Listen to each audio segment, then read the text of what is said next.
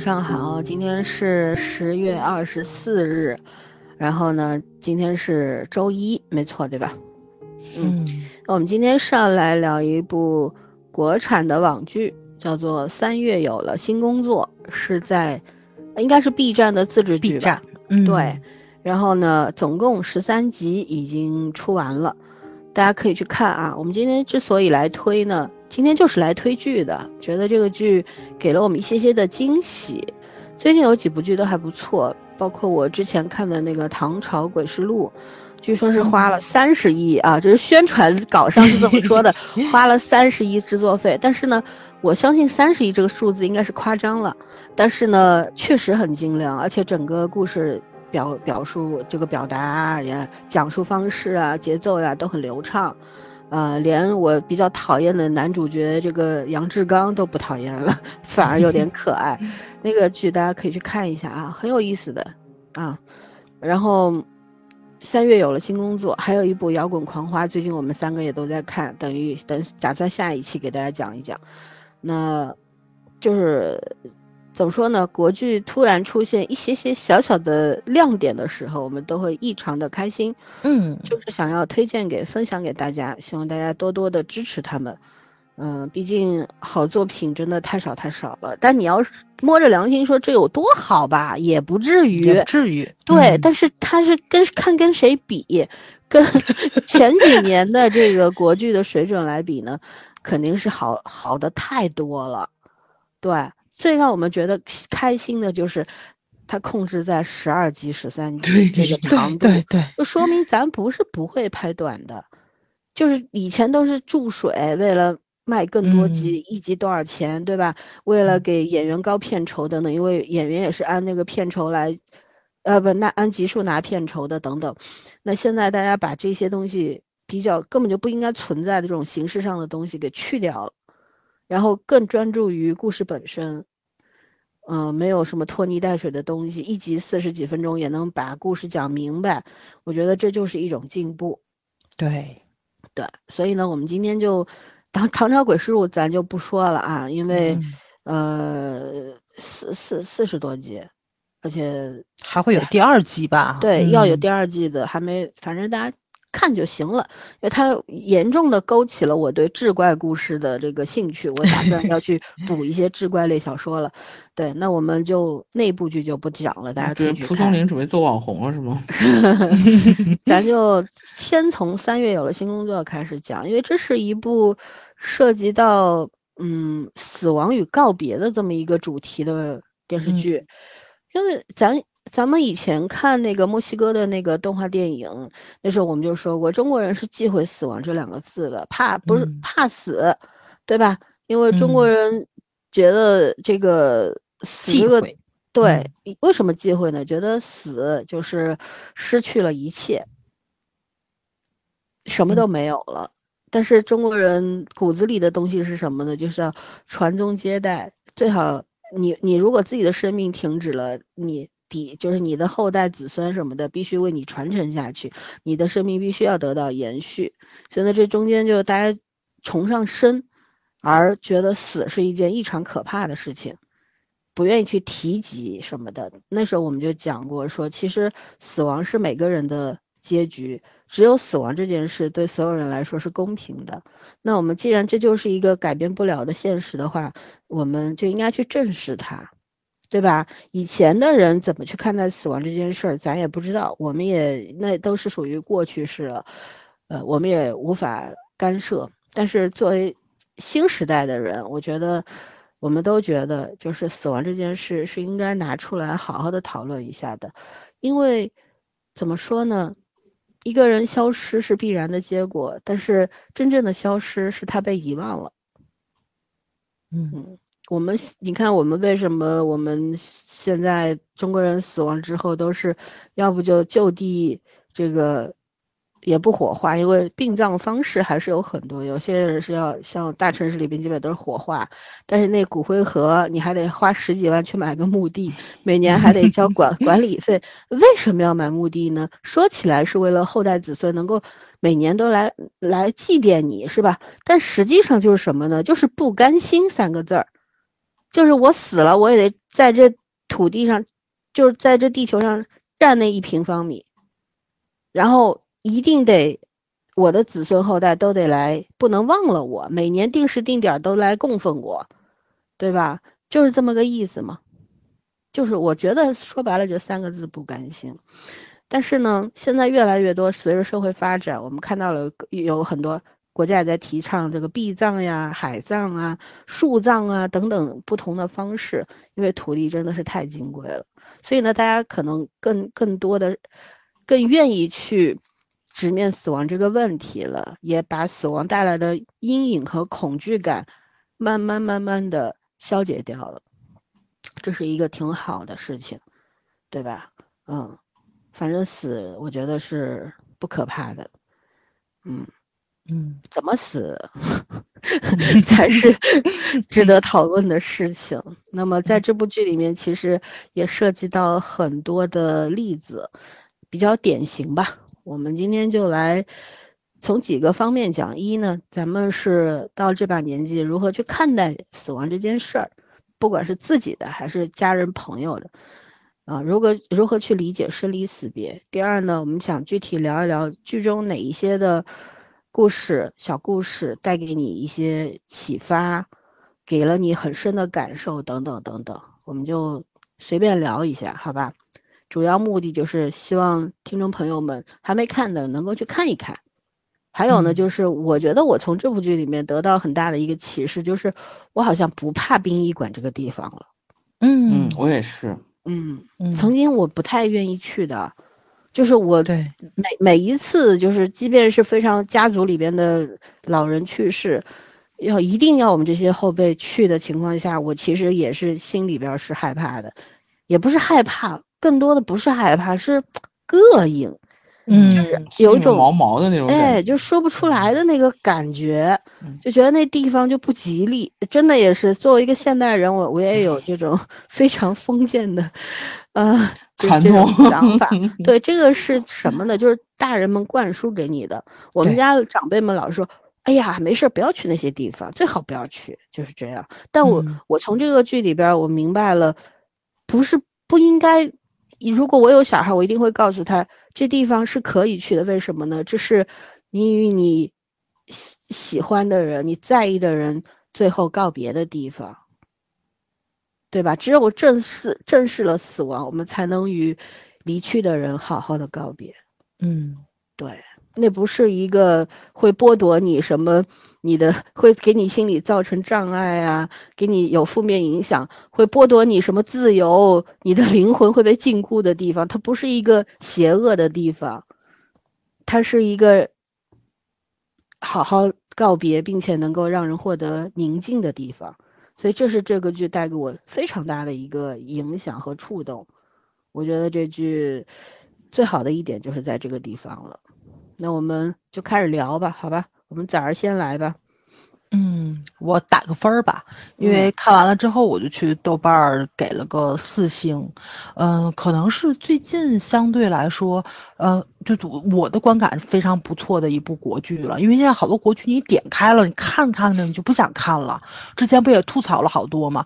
但是最近好像这些日子就出了很多不错的，不只是老三说的这三部，还有小短剧《虚言》啊什么的，就。都都都挺好的，而且你通过这些剧也认识了几个很不错的演员，是让你看到年轻人身上的那种。未来可期，因为现在粉丝不很喜欢说自己的哥哥未来可期嘛，就是别人一说他们家哥哥没有演技的时候，他们就要说未来可期。虽然我们觉得这四个字在某些人身上是过誉的，但是呢，在现在的这些就是我们推的这几部国剧里面的年轻演员身上，是真的可以看到未来可期四个字。不只是他们演技的基本功很过关，还有就是演戏的态度也是很端正的。因为咱们现在看的这部《三月》里面的女主角。儿之前我们也推过她的剧，就是那个《闪光少女》，对吧？她也是演女主，然后演的还都是年轻人，但是呢，你是完全不会去想到她之前演的那个角色。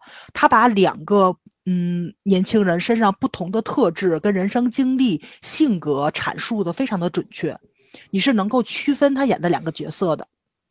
就这个女孩身上是有一种。非常大的一种特质，就是很坚韧的那种，怎么说呢？这种品质，你是能感受到角色跟她的脸是很贴合的。虽然他演的《闪光少女》还有《三月》里面的这两个女主角性格上是有接近的地方，但是他完全演出来就是两个人，你不会去混淆这个角色。而且他对待工作、对待爱情，然后对待友情，啊，对待生活、对待父母亲情方面的一些个阐述，你也是能感觉到他对角色的理解也是很深刻的。而这个时候你就知道这是一个演员，他身上的标签就是演员，他的定位就是演员，他就是作为一个演员来演这部剧的，所以你就会觉得“未来可期”四个字送给他是非常贴合的，对，所以呢。我看的过程中就觉得就挺欣慰的嘛，因为咱们现在是看国剧的时候，看到一部好剧，还不是这么的难。我觉得一年总能看到几部，但是能看到特别让你，呃，欣慰的年轻的演员还是不太多的。因为咱们总在讲传承啊，传承啊，什么叫传承？就是你得有接班人才能叫传承了。但是现在好多老演员呢，是在给年轻人做配的时候，都会不小心抢夺了他们的光芒。但是这部剧是没有的。三月作为在这个标题里面的出现的一个怎么说主要角色，她在剧里面就是女主的地位，但是你的目光是不会从她身上移开的。她。非常好的完成了自己女主角的一个女女主角的一个作用，她就是一个红花的这么一个角色，里面出场的不管是配角还是打酱油的一些个角色，演技再好，你也会觉得是在演对手戏。什么叫对手戏？就是有来有往。这个女主角她没有拖后腿，她也没有说是是被那个怎叫什么来着，就是配角抢夺了她这个红花的这个地位，没有，就其他人是绿叶就是绿叶，衬托的非常的好。你只能说看完这部剧之后。我里面出现了非常多我喜欢的角色，都是配角啊！我我我我既喜欢那个谁，就是师傅，对吧？刘清明。然后呢，我又喜欢师姐，然后呢，我又喜欢法医，我所有人我都很喜欢。但是我同样的很喜欢三月。三月他作为一个主角来说，他非常好的完成了他的一个任务，就是一个角色的成长，是让咱们看到了年轻人在对待生活，就是在工作中对待生活的一个人生观的一个慢慢的一个转变的过程。他确实是一个成长型的角色，而且你也看到了一个年轻演员身上的一个成长，他的蜕变。所以呢，嗯，我就觉得这部剧它。不只是说，就是这部编剧啊、导演打动了我，我觉得演员也打动了我，这是非常难的一件事情。因为你看，咱们以前去聊国剧的时候，呃，咱们也会去夸演员，但是啊，就是。也没有把夸演员作为一个特别主要的事情，对，因为毕竟相对来说，演演好一部两部剧还是挺简单的。毕竟像杨紫这样的是少年成名的童星，她现在都演烂剧，演的让你都有点下不去嘴的那种感觉了，对吧？你就会觉着很疲惫，看他们演戏很疲惫，我没有享受感了。但是现在呢，就是现在这些年轻演员演戏的时候，会让你眼前一亮，你又有了那种提起来对国剧的那种劲儿头了。那就我就特别想看他们演戏的那种感觉。而且这部剧其实相对来说不长，但是我看着稍微有点艰难，因为每一部就每一集都有泪点，而且我相对来说我泪点在咱仨里面属于低的，对吧？我是那种。就是眼窝比较浅的人，我真的我每一集都哭了，就挺让我难受的一件事情。所以我每一次哭的时候，我都要停一停，因为现在这个时间阶段点上，就是呃，你现实中对这个叫什么情绪上的冲击也是很多东西比较多，所以你那个你本身你自己的。那种负面的东西，就是就已经积累到一定的量了。在看这个电视剧的时候，它触动你的时候，就特别的容易，就很轻易的就能够，呃，就就就就让你泪腺发达一下子，或者鼻子一酸啊，怎么样的？我估计啊，就是即使像老森泪点这么高的人，他看这部剧肯定感动的点也是非常非常多的。而且这部剧它没有滥用 BGM，因为咱们有时候看国剧，就是。你不想哭，他啪啪的拍你屁股，让你哇哇哭，就是那种让你特别无奈的感觉。就是告诉你，就是就 BGM 一响，该哭了啊，就那种感觉，就让就让你很无奈。但这部剧还真没有，它的 BGM 相对来说抢夺感没有那么的重，而且呢，就是演员说一些个非常嗯有生活感悟的话的时候也不尴尬。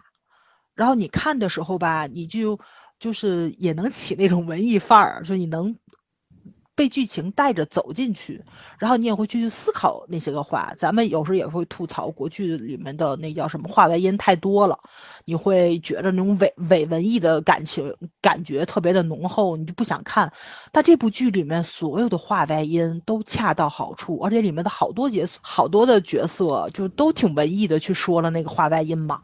但是呢，就跟剧情结合的特别的好，而且每个人台词功底都挺好的，所以呢，就是你听的时候是一种享受，就没有让你有那种呃出戏的感觉，而且呢，就恰到好处。他加的那个，嗯，怎么说呢，就是不煽情，恰到好处的去总结了前面的一种张力吧，戏剧张力，它是一种。总结性质的东西，恰恰好好的是把你的那个情绪罩住了，而是不是让你放出来的。我觉得这种就很温暖的东西嘛，就你能感觉出来，编剧跟导演是用心了的。他不是想让观众沉浸在那种很负面的情绪里面出不来，他只是想告诉你，然后生活可能就是这个样子的，就是有很有很多悲伤悲惨的东西。嗯，那种因素是你活着不可能摒除掉的，但是在这些个东西之外呢，啊，还有希望，所以呢，就是好好活着嘛。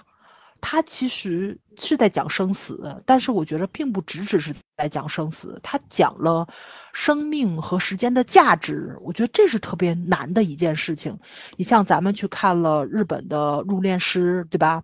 韩国的衣物整理师，是吧？咱之前也也推荐过，对，就是那个其实也是相对来说就很像这部剧，都是在触碰生死，就是说摆渡人这样一个角色嘛。但是呢，呃，它之所以经典，不就是因为他们也是把生死的这个话题拓展开去了吗？以死来讲生，这部剧呢，我觉得就是非常好的本土化了。他也没有只讲这个化妆师这样一个行业，他把整个殡葬业都囊括进来了，而且把这个延伸出去了。就整个要到殡仪馆里面来的所有的普通人，也是主旋律的一部分。就是大家其实，嗯，在剧里面充当的是配角，但是在生活这个舞台上，人人都是主角。所以他在讲这个怎么说生命的价值的时候。怎么样体现出来？以死来讲生，所以你就那种感觉呢，就嗯，就是说悲伤的两面性就出来了嘛。你肯定哭过之后，你才会笑，就是笑着离世是逝者的事情，然后哭完了之后笑着活下去是生者的事情。他这个故事讲的是非常非常的好，而且侧重点也是侧重的非常的好，节奏感也很好，剪辑也很好。然后演员的演技、配乐各方面的配合都非常的好。你要说特别优秀嘛，就老三说那种特别优秀，经典也达不到，对吧？你你非要说是什么走向共和啊、大明王朝啊这种，你你也不至于。但这就是咱们小时候，别别别，咱们小时候就是咱们之前看的国剧的水平，它已经达到了七十分以上，甚至可以说是八十分以上。在我心目中，这就是非常稳定、非常稳当的一个四星级以上的一个作品。就个别的人，如果说这个片子特别的打动你，你是完全可以情绪化的去打五星的，给他个满分都没有问题的这么一部剧。因为毕竟每个人可能都有自己的口味偏好问题嘛，对吧？你肯定会有情绪上去打分儿，这个是无可避免的事情。所以这个剧豆瓣上有八点四分的话，我觉着。相对来说，就比较符合我的这个期许。对，其实你能感觉出来啊。昨天咱们虽然总开玩笑说这这这届观众不行，这波观众不行，大家审美力下降了，但是相对来说比较严肃题材的剧，你是能看到豆瓣上的评分相对来说是很接近于咱们打的分数的，证明。刨除掉粉丝的那些个滤镜之外的这些个正常的打分的阶层，大家的眼光其实是没有下降的，大家的眼光跟以前是完全一一模一样的，没有任何的变化。所以呢，就是希望资本多听听我们的声音，拍一点点我们普通观众愿意去看的作品。对这部剧，我觉得放到电视剧、放到电视台去放的话，我爸爸、我妈妈，就是咱们的父辈、长辈，肯定也是愿意去看的，同龄人也也愿意去看。而且它是一个非常好的一个生死课的一个讲述的方式。就是孩子也是能看的，因为有的时候咱们可能去给孩子们讲生与死的这个问题的时候，是特别难以去跟他们去描述或者说传达的非常的准确啊、精准呐，而且呢是，嗯，怎么说呢，就又不伤害孩子孩子们的那那种幼小的心灵啊什么的。就在你能看到这部剧里面，就涉及到了很多的一些个话术，就是，呃。成人对于孩子去转述生死生死是什么，就是死亡是一件什么样的事情的时候，它里面的好多名台词真的都非常非常不错。我觉得那个摩天轮的那个比喻，就就挺打动我的。对，你能感觉到编剧是一个非常温柔的人，他的温柔并不只只是面对孩子，就是是面对生者的温柔。对，所以呢，就。嗯，我觉着就还挺舒服的，挺舒适的，而且这部剧里面没有咱们看的大部分国剧里面的焦虑感，他没有把社会的问题极度极度的夸张化，对吧？把矛盾给你升级到所有东西，所有东西都是戛然而止的，就是刚刚好在悲剧发生的那一个瞬间，他就。抓住了你，就那个命运的喉咙扼住了嘛？没有发生了一些什么，就是很极端的事情。因为毕竟咱们看《警察荣誉》的时候都有焦虑感，对吧？他的就是那种社会的议题，他弄得乌乌泱泱的，就让你觉着，啊，这个东西要放到网络上去探讨，就是一个很大的话题。他这十三集的剧没有特别大的话题性，就是不是说一集里面四个热搜的那种感觉，不是，他。都是很温柔的去触碰了一下之外，就告诉大家，你冷静的或者说是你理智的去处理这个问题的时候，会有一个不一样的结局。我觉得就这种，嗯，演绎的方式吧，就真的很温和，不激化矛盾，而且呢是让大家看到了你对这个世界温柔以待的时候，这个世界也会回馈你以温柔。这个。就这个东西我觉得是特别难的一件事情。咱们经常看韩剧的时候说细节的把控上，然后情绪上的一些个处理非常的柔和呀什么的。就咱们的国剧就很喜欢把什么婆媳之间的关系、朋友之间的关系，然后就闺闺闺蜜之间啊、夫妻之间啊，弄得非常的剑拔弩张，咱们不喜欢。但这部剧里面是完全没有的，你是能够看到互助、友情的互助、亲人的理解，然后。爱人之间的一步一步走近，然后你也能看到一个非常健康、非常正常的职场是什么样子的，专业度上是能够达到非常高的一个水平。我甚至于就这么说啊，因为毕竟我是在教育行业嘛，还是艺术类的，就是格格面对的那个钢琴家的那个老师，你们有没有印象？然后其实就几句台词去去介绍了那个衣冠禽兽的那个背景嘛。格格就说了几句台词，但他说的真的是特别的到位。比如说，他说的是那个格格，就是那个主持，那个主持人嘛？主持人那个对，殡葬主持人叫啊，对对，就那个女孩子嘛，曾格格啊，哎，是姓曾吗？嗯，哦。反正就是格格她那个猥亵她的那个老师嘛，说小时候去他家里弹琴，他说他家里是弹哥们儿还是对他爸他爸的哥们儿是个钢琴家，说他家里那台是是一台斯坦威，是的，钢琴家应该弹斯坦威。然后呢，讲了讲他给他去上的那个课，然后说给他弹了一首。李斯特的钟好像是是吧？对，钢琴家应该是弹这样的曲子的，因为，因为就是我现在真的难度很高，难度很高，是的，是的，我现在就真的受不了了。就咱们的就是经常你们去演，就是比如说钢琴家或者说钢琴专业的人弹了一弹非常破烂的琴，然后上面上来给弹一首《彩云追月》，那是一首考级的曲子，好吗？啊，对对对，还有《致爱丽丝 》，简直烂大街了，《致爱丽丝 》是的，钢琴家不会去练这种东西的好吗？就他虽然说相对来说就是出场的这个人物只有两分钟，但是他人设是立住的了。他出来的确实是一个钢琴家，他弹的曲子也是钢琴家的曲子，对吧？至少人家的那个嗯他的那场音乐的演奏会确实是在正常的一个演奏厅里面去演奏的，对，没有搞出大剧院的效果来。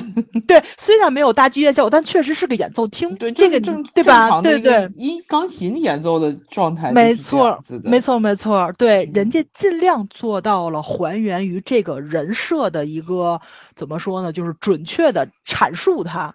咱们很多国剧里面就是让你很很无法理解嘛，明明是对你的你的置景、你的道具就不符合这个人设，但这个剧做到了，即使是一个只出场一分钟的小人物，他也做到了，就让我觉着很严谨，就让我很欣慰。这样是一个非常叫什么来说端正的一个工作态度。我不能说他优秀啊，因为我觉得这是一个基本六十分都应该所有剧组都应该做到的一个标准。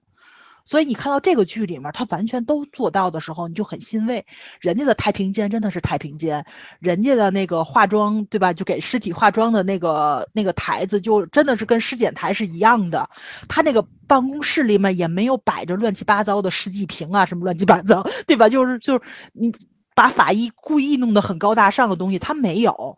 他就是很平和的去讲了这个东西，然后你你看到人家里面的遗体化妆师就很正常的就打开了一个化妆包，他也没有故意弄的什么化妆箱啊，这一大堆的器械啊什么的，他没有很浮夸的东西，他很好的还原了一个怎么说呢？一个正常的职场是什么样子，包括那个小四川在除夕夜运运载尸体，对吧？一趟一一趟一趟又一趟的时候。就是他说的那个呃，运尸的那个担架家属们那个，呃，他不是病人家属，就是他在运的过程中就因为尸体太多了嘛，他忘了他那个架子是坏了，然后你有一个使用技巧，他给忘了，尸体从那个就那个车车上给掉下去的时候。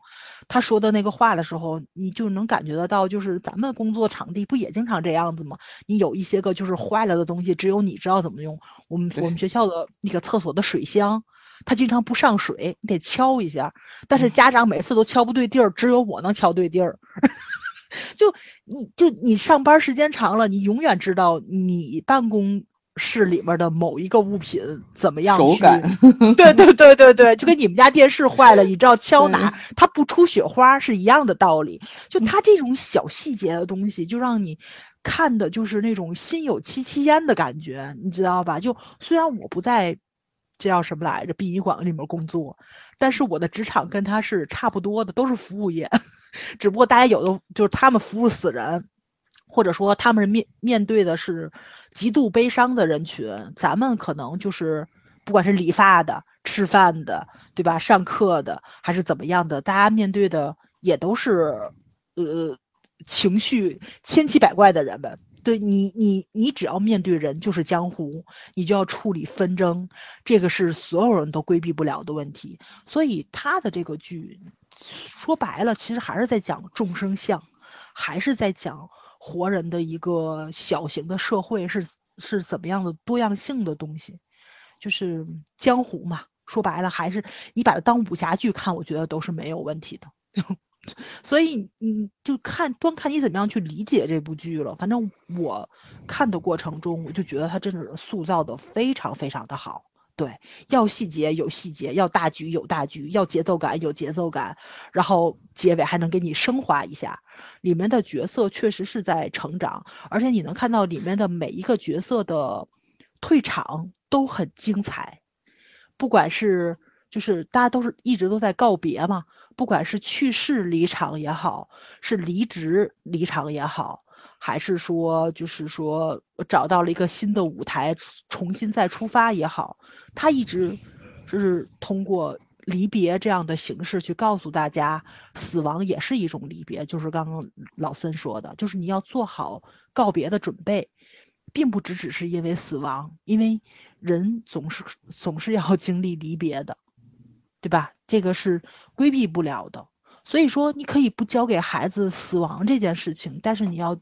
交给，嗯，孩子离别这件事情，我觉得可能生离死别嘛，活着叫离开，对吧？死去了，就是真正的永远的拜拜，永远的拜拜了。对，所以，这部剧就是你看的时候就觉得它的那个主题的宽度是非常的够，真的是非常的够。咱们经常说蜻蜓点水嘛，浮皮潦草的就过去了。这部剧我觉得就属于打太极的那种境界了，以柔克刚，你感觉上是。没有受到什么特别大的伤害与冲击，但是你看的过程中，你真的是感悟的非常非常多的东西。你是随着三月这个角色一起在成长的。就咱看第一集的时候，就会知道他肯定要跟他的妈妈去和解，但是完全没有想到的是，就是他最后最该要和解的人是他自己。就是怎么说呢？就是你人要成长起来的时候。要扭转的不是别人的想法，其实最主要要扭转的就是自己的想法。对我其实可能就属于一个比较晚熟的人，嗯。所以呢，就我看这部剧的触动就很大，我就很理解三月，你知道吧？因为他的中二时期我也有。你像老三这种比较早熟的人，他肯定就是没有这种中二时期，我是有的。所以说，就是从他第一集第一集叛逆，跟他妈妈处理不好关系的时候，我就很理解他。其实我觉得我爸我妈相对来说还给我很大的自由呢，呃。还挺尊重我的，但是我也有中二时期，因为你就你只有对抗权威性的东西，才能够自我感觉到自己长大了。其实还是很幼稚的，这种东西不就是中二吗？对吧？你。你到青春期的时候哪有不叛逆的？不叛逆的那能叫青春期吗？所以你是很理解那个谁，就是三月这个角色的。哪怕咱们是八零后，他是九零后，甚至于零零后，每一个时代展现的方式不一样，但是叛逆的根本其实是完全一样的。你就想对抗权威，就想挑战他，以此来证明自己长大了，自己独立了，然后自己是一个能够掌握自己命运的人。但是很多时候，恰恰是这种用力过猛而展现出来，就是你的不成熟。而这个三月呢，是用一种现在年轻人很喜欢说的什么佛系啊、丧啊、躺平啊这种方式来证明自己。所以你看的时候，你是能够理解他的，你是跟着角色一起去成长的。然后你也会回想起来自己的那时候的不成熟，那当然我可能就是说不成熟的方方式方法跟他是不一样的，但是跟父母吵架这方面，我觉得是天下人都是一样的。所以呢，所以所以就他的真实性是非常高的，我觉得这个是太难了。哎，其实也不难啊，只不过对于咱现现有的这个国剧的编剧来说是有点难的。咱们已经看看惯了穿着高定的西装在写字间里面端着一杯星巴克扭来扭去的这种人设了，对吧？就是很不真实的人设。然后，但是这部剧里面你看到的都是普通人，而且每一个人穿的衣服也很普通，就你也可以 cosplay 他的衣服，对吧？上网去搜一下，然后自己去。搞定自己的职场穿搭什么的，就是，嗯，咱普通人也也是能借鉴的，但是你能感觉得出来，那衣服肯定不贵，没有脱离开他的那个基本工资水平里面去，对，所以，所以呢，就是。相对来说是还原了咱们正常人、普通人的一个生活，还是三个小姑娘合租在一起，然后呢，这个房东还恰恰好是是同事。为什么房子租不出去的原因？一个是因为工作，对吧？对殡仪馆，你发现的时候，就是大家的这种忌讳的心理，就不是房东来挑房客了，是房客挑房东。确实是，你就别说这个了，咱们过年的时候连医院都不乐意去，为什么？不就是觉得忌讳吗？咱们中国人就这样，没有办法，所以它里面展现出来的一些个，嗯，叫什么来着？是算民俗吗？这算，就咱们的一些个文化符号，相对来说啊，就是，就是这叫什么来着？喜剧感还是挺足的。就我其实，我爸说我有病，一直在笑。就就因为你哭的时候是默默的哭，他听不见你哭的声音，但是他里面很多笑点的时候，我也是笑的哈哈的。所以说呢，就是，嗯，就这种你被编剧与导演抓住了的这种感觉，其实他十三集做的还是挺到位的。对，所以我给的评价还很高。这部剧，嗯，OK，我结束。嗯，行，圈圈同学，嗯。这个剧我其实第一集我觉得好难看，就是就是我站在整体我喜欢这个剧的角度讲，第一集好难看。然后就不是说看不下去的难看，而是觉得他拍的好难看。然后我后来就很感慨，我说难得有一部国剧让我觉得越到尾巴越好看。嗯，就是就国剧就是一个调性很正常，就最最后结尾不管怎么样都要给搞一个搞一个这个这个升华立场的升华，主主主旋律价值观的升华。呃，没想到这个剧真的是越往后越给力。就首先能拍这种题材本身就很勇敢，因为我们国家对于这个这个话题没有太多人去去真的去聊。你说没有人关心不太可能，但是没有人会认真去聊它。然后另外一个聊的这个角度和方向，呃，前面有很多珠玉嘛，然后你想拍的很特别，那。东方人的日韩都已经拍得很极致了，从细节上也讲，从情感上来讲都很极致。然后西方人，我那天说那个，就呃一三年的那部《寂静人生》，其实讲的也是这个话题，是英国和意大利合拍的，很好看。嗯，风格不一样。那个电影也推荐大家看一下，也是这个题材。就是我们在拍这个题材的时候，如果站在以前的基础上去去聊这个。这件事儿恐怕是很难聊得出好东西来。虽然这个话题你说能聊几百年，绝对可以聊，但是就是想出彩怎么出？然后我看完这个剧，我最大的感觉是，这个剧其实它是拿了一个殡葬业作为一个，你说它是话题也好，说它是噱头也好，说它是真诚的想了解，就是想跟大家去介绍一下这个死亡的课题也可以。但其实我觉得他讲的是人，归根到底是人和自己的关系，和自己和和社会和家庭。他讲的其实是每一个人的关系。赵三月就是用他的眼睛去看，嗯，看到了很多死者和生者的故事。但是这个剧里面其实对于死者的故事都没有展开讲，都是寥寥几句，只是交代一下这个死者是因为什么情况死了。或者他死前是个什么人？是谁谁的家人？谁的妻子？甚至于大的社会话题就慰安妇，他只是这样很匆匆忙忙的讲了一个背景，举了很多例子。对，就是就只是一个例子而已，他没有展开去讲他们生前经历过什么，或者是，但是他会用死者和家属的关系，然后用赵三月的视角去解读到他在生活里。方方面面的一些问题，就是我为什么说第一集很难看，但是我到最后一集我原谅了他，因为他和第一集是对照的。其实最后一局和第一局是相对是有有这个对照关系的，就是这个剧有一个很怎么说，如果他的手手法可以再精巧一些，然后有一些工匠类的东西不要那么意识形态的东西，就正气不要那么重，就是非要淡一些。对，还包括了那个那架失踪的飞机，对对对，等等，就 就就很多东西都是，其实就是拿这个比较典型的一些社会事件，一些来做文章。他有的时候是神来一笔，有的时候让你觉得非常容易，略刻意，有的时候。所以就是他在我的心中这个起伏的分儿一直高低，利益很高，但是水平有点低，就相当于。我们有时候看一篇文章，你觉得这个文章其实很大气，框架很好，可是它的中间有一些写法，你实在是接受不了。这这个片儿如果它稍微是那个细节水处理水平高一点，我会给它得给到九分儿。可是它这个起伏太明显了，我只能我最后决定给它八分儿。但是给它八分儿，我也觉得这个片子占的占位非常高了，就是嗯。是，首先赵八分已经很高了。嗯，对赵三月这个角色，我看到前五集看完的时候，我是非常喜欢赵三月这个角色的。就是说，他站在一个九五后新青年一代的这个立场，虽然他家庭没有那么原生家庭没有那么圆满，但是他本身的这个性格其实是是一个你既能理解他，又不会让他觉得过分招人嫌的一个性格。就有的时候我们会觉得下一代人，比如说。特别冲啊，或者你觉得他没礼貌啊，或者怎么样？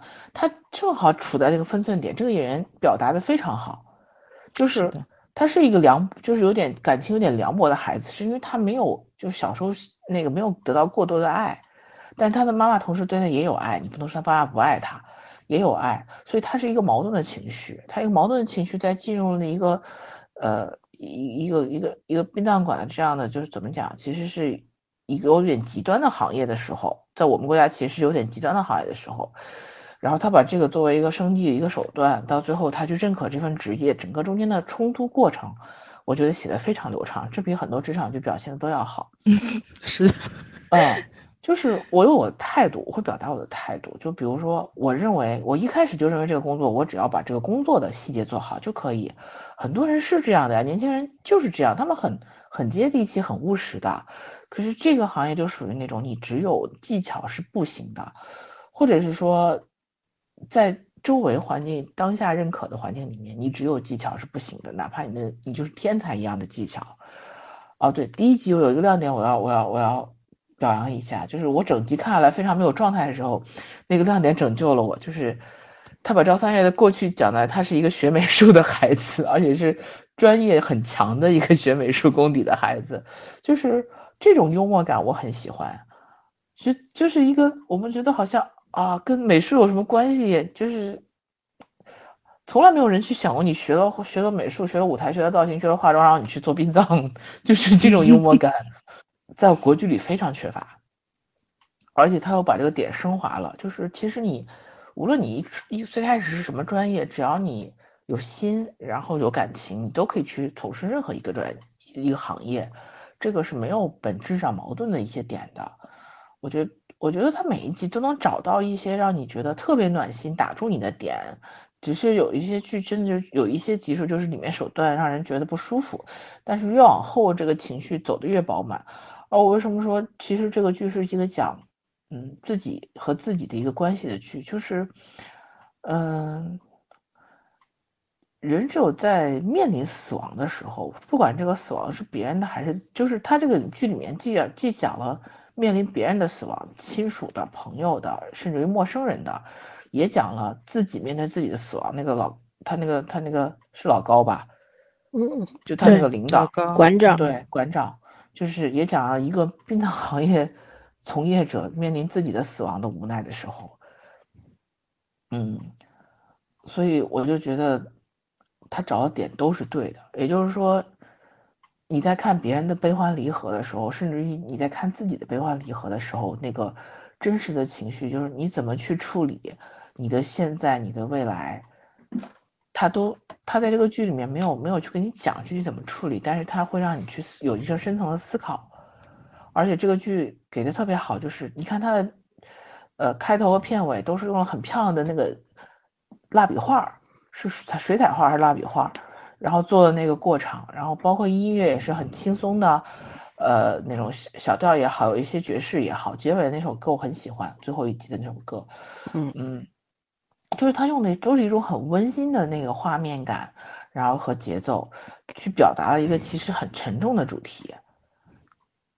死亡在中国人眼里是个很沉重的主题，是禁忌。嗯，对，可是这个剧表达的一点都不沉重，而是尊重。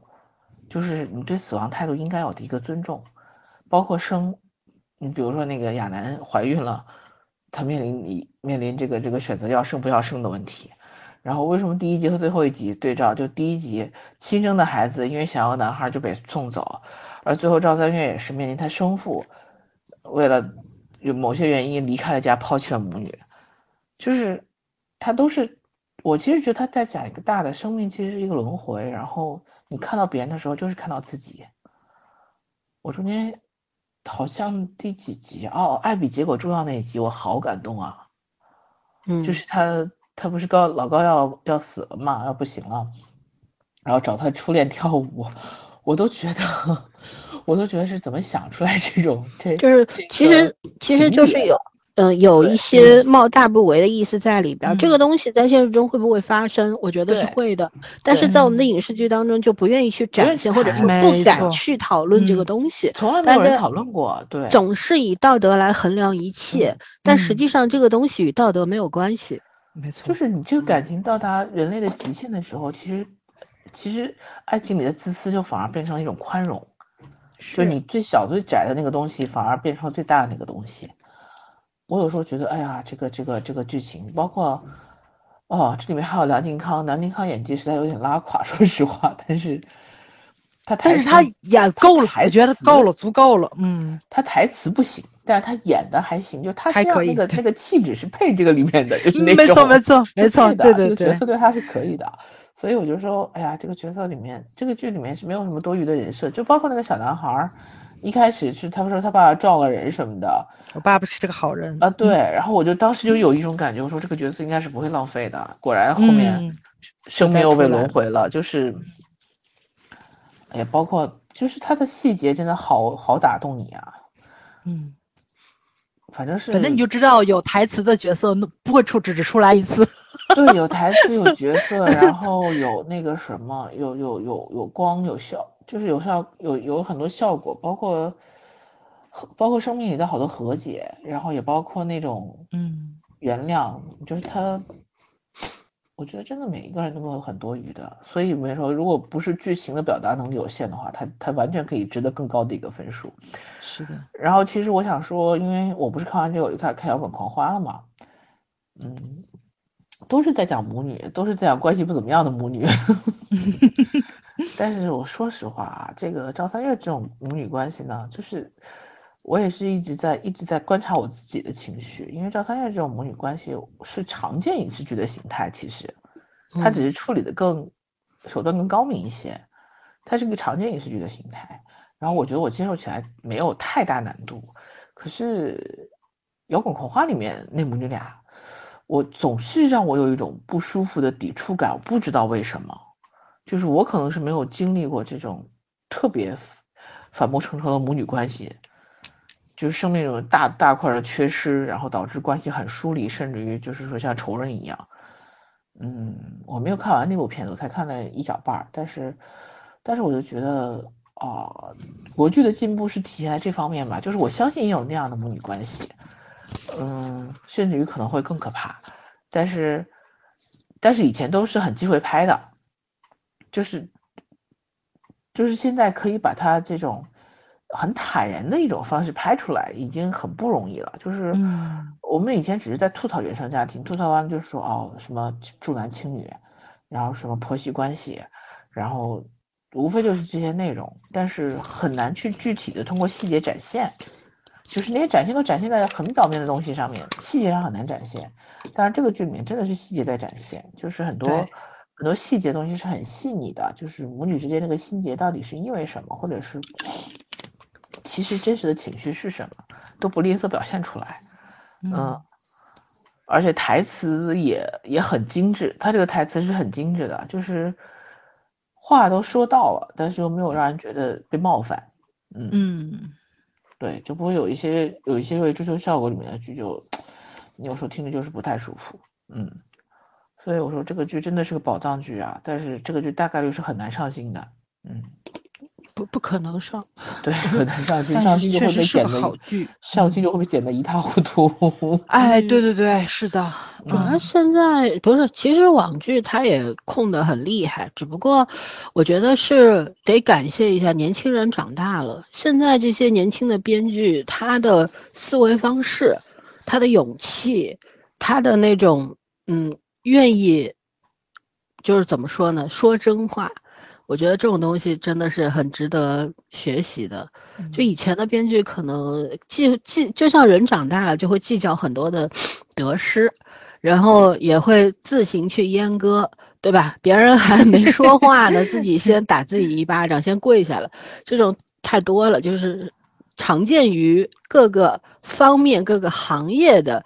稍有年纪的人身上，包括我们啊，但我觉得年轻的这些创作者长大了之后，他们还生龙活虎着，就是他们能够非常敏感的去抓到这个人世间的，嗯，生活夹缝里边的那些丝丝缕缕的东西，对吧？那些他们更更接地气儿，不要像我们那时候还在一些浮夸的这种思维方式里面 找成长，就是更敏感。但也更有钝感，这个这个很神奇。它所有的钝感是体现在它这个，你看我之前评价这部剧就是又暖又扎心，就就是又怎么讲又温暖又清醒这种感觉。是这个是他钝感的体现，但是我说的敏感是他是更他们是更能够更容易去抓到这些很细腻的情感情绪，啊各种张力的。我觉得他们很厉害，对，对，所以得感谢一下他们长大了。对，嗯嗯嗯，你继续。嗯，其他的真的，我我倒是很推荐《寂静人生》，你大家也去看一下，因为电影时间没有多长。嗯，然后那个角度又是完全不一样。他虽寂然讲的静人生是不是一个瘫痪在床上？不不不不是，是一嗯个，呃，他介绍其实西方应该不叫不，他他也算殡葬业服务的，他就是替那些没有身份的逝者去找他的亲人，哦，他是这样子的一个职业。然后这个人呢，就是一个非常无趣的，因为画面也是很很朴素的，很那个颜色很暗淡的，因为他英国和意大利合拍的，我也不知道这两个国家怎么能勾结在一起，就是那种。就是你看画风是很英式风的那种，就是很素人呐、什么的。然后这个人每天做一样的工作，然后办公桌收拾的井井有条，连吃东西都吃一样的，就是特别索然无趣的一个人，也是个单身。但是他就是很精细的替那些没有没有名字、没有亲属的那些那些尸体，然后去找他们的，通过他遗留下的物品，然后去去找他的亲属、家庭什么的。其实这个故事讲他本身就是讲他自己的，然后有一天，因为他就是一直不计成本的去找这个家人，所以，呃，就导致效率比较低嘛。然后呢，殡仪馆就说我们需要你这个职位就不需要了，说你效率太差了。然后正好他找到最后一个人，那个人就是个孤单身的流浪汉，他从那个流浪汉的家里面，他就觉得他家就真的家徒四壁，就沙发啊、几本书什么的。然后他就觉得这个人很可怜，他一定要替这个人找到家人，他就跟他的馆长说：“说我一定要把这个人的那个亲亲戚给找到。”然后就找了好多好多人，找到好多人，就是说这个人其实是一个很好的一个人。然后呢，那个他本身是一个退伍的大兵，在战场上，嗯、等于是那个 PTS 勋章之类 PTSD 的嘛那种，嗯，就回来以后就就精神有点不太正常，所以他就不再联系他家人，希望就害怕伤害到别人嘛。但他同时又帮助很多人，又又帮助流浪汉，帮助那些饭馆儿那些那些人。然后后来就是他第一次找到他女儿的时候，他女儿是不愿意去参加他父亲的葬礼的，就是因为呃不愿意参加他父亲下葬，就是他父亲很多年已经没回家了。然后后来呢，这个男的多次去找他，找他，然后就说动了这个女孩儿，然后这女孩儿就，这但是这女孩是喜欢上他了，你知道吧？喜欢上这个人，觉得这个人对对别人很有爱心，很热情。然后呢，结果这女孩就就想跟他约会，就两个人就已经约好第一次，然后这个男的在最后一次给他送东西的路上，给这女孩送东西的路上被车撞死了，被就是他的一生结束了。然后那个女孩也没有见到他，然后最后那个就是他生前找到找到那个就那女孩的爸爸，然后嗯下葬的时候那女孩去了，然后有有一些人去了，可是他下葬的时候就是他的墓地就和他爸爸的墓地挨在一起，他的墓地没有人去，但没有人去，就是最后一幕很感动。那个他之前不是帮很多人，就是很多无名尸体找到的那个那个家人嘛，嗯那些鬼魂儿都去了他的 葬礼。啊，我知道，就是咱以前看这种九十年代的片儿，最后结尾总是来个很温馨的，对吧对，？就他那个？在里面有人，都大家就就是鬼魂都来了，嗯角度不一样，但是我觉得那个片子我当时看的很那个什么，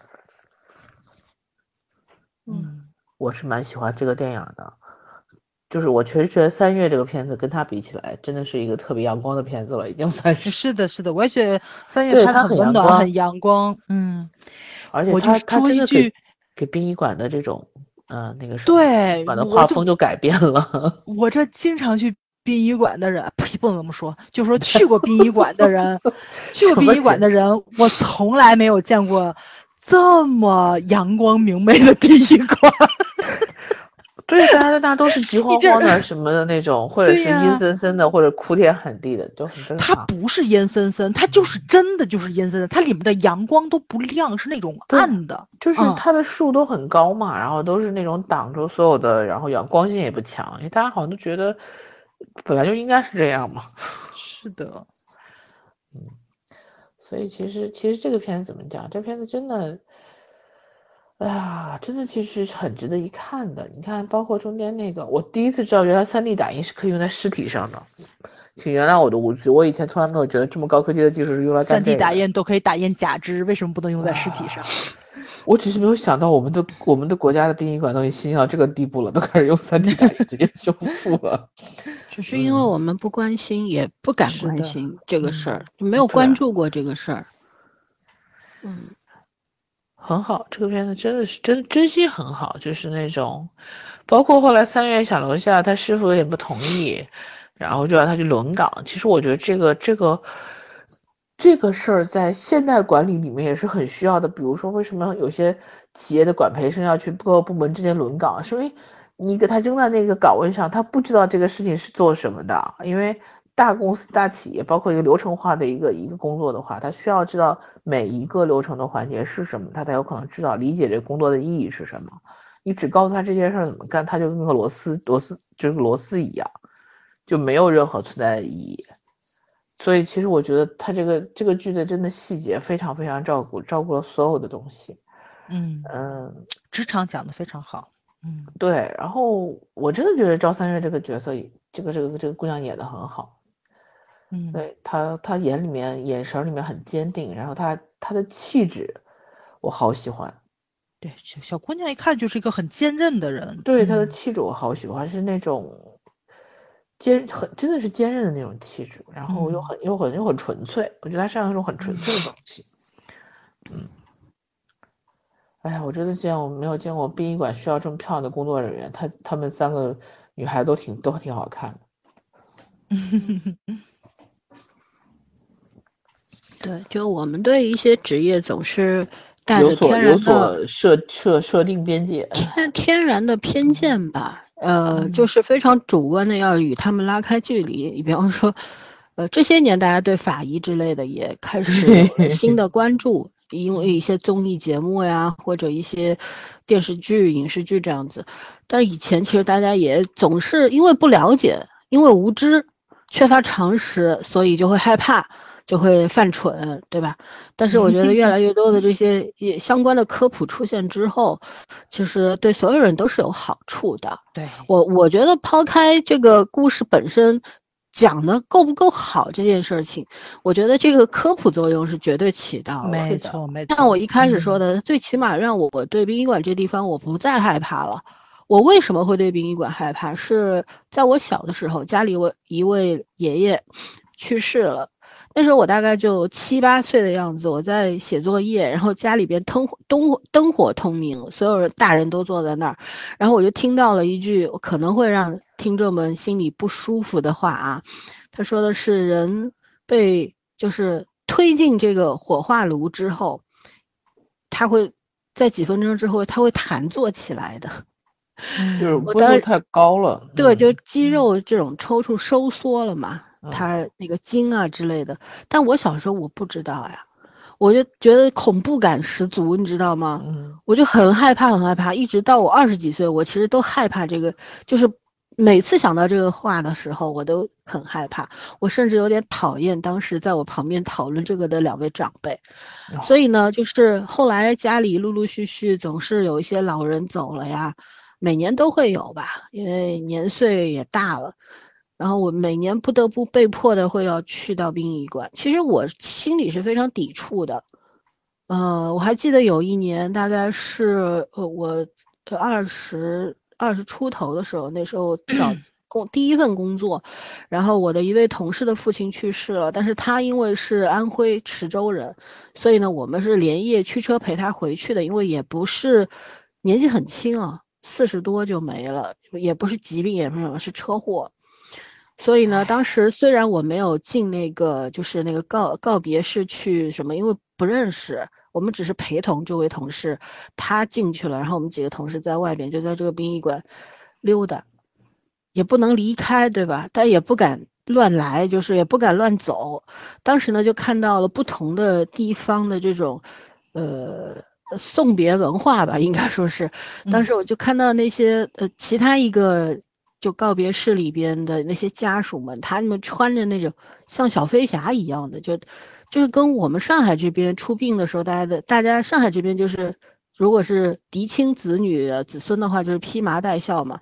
普通的亲属什么就束一个白腰带，白腰带就普通很普通的就是平着束，但是如果是孙子类的，就是外孙孙子这样的孙女的，那是要斜挎再加一根，就两根腰带，两根带子这样子的。但是普通的邻居什么就带一个黑袖章。然后如果说是遇到还有一些沾亲带故比较近的关系，那黑袖章上面还要弄一个红布。但是我那次在池州看到的是，他们身上是要穿一个类似于披风的东西。然后身上也是披麻戴孝的，但是我当时就觉得，第一次觉得哦，原来每个地方风俗不同，风俗真的是天差地别了。但是那一次，因为我还记得，就是我当时特别想上厕所，我就去了一趟殡仪馆的洗手间，就是像以前学校的那种厕所，就是通的那种，嗯啊。我当当时其实上厕所的过程当中，我也是非常非常 心里打鼓的那种，赶紧上完赶紧跑，就那种感觉，你知道吗？只有回到，就是因为厕所里只有你一个人，你不由自主的会想到恐怖片里的镜头，然后逃，就是觉得赶紧逃出来吧，然后就回到了这个同事身边之后就还好。你想，我我那个时候可是一个。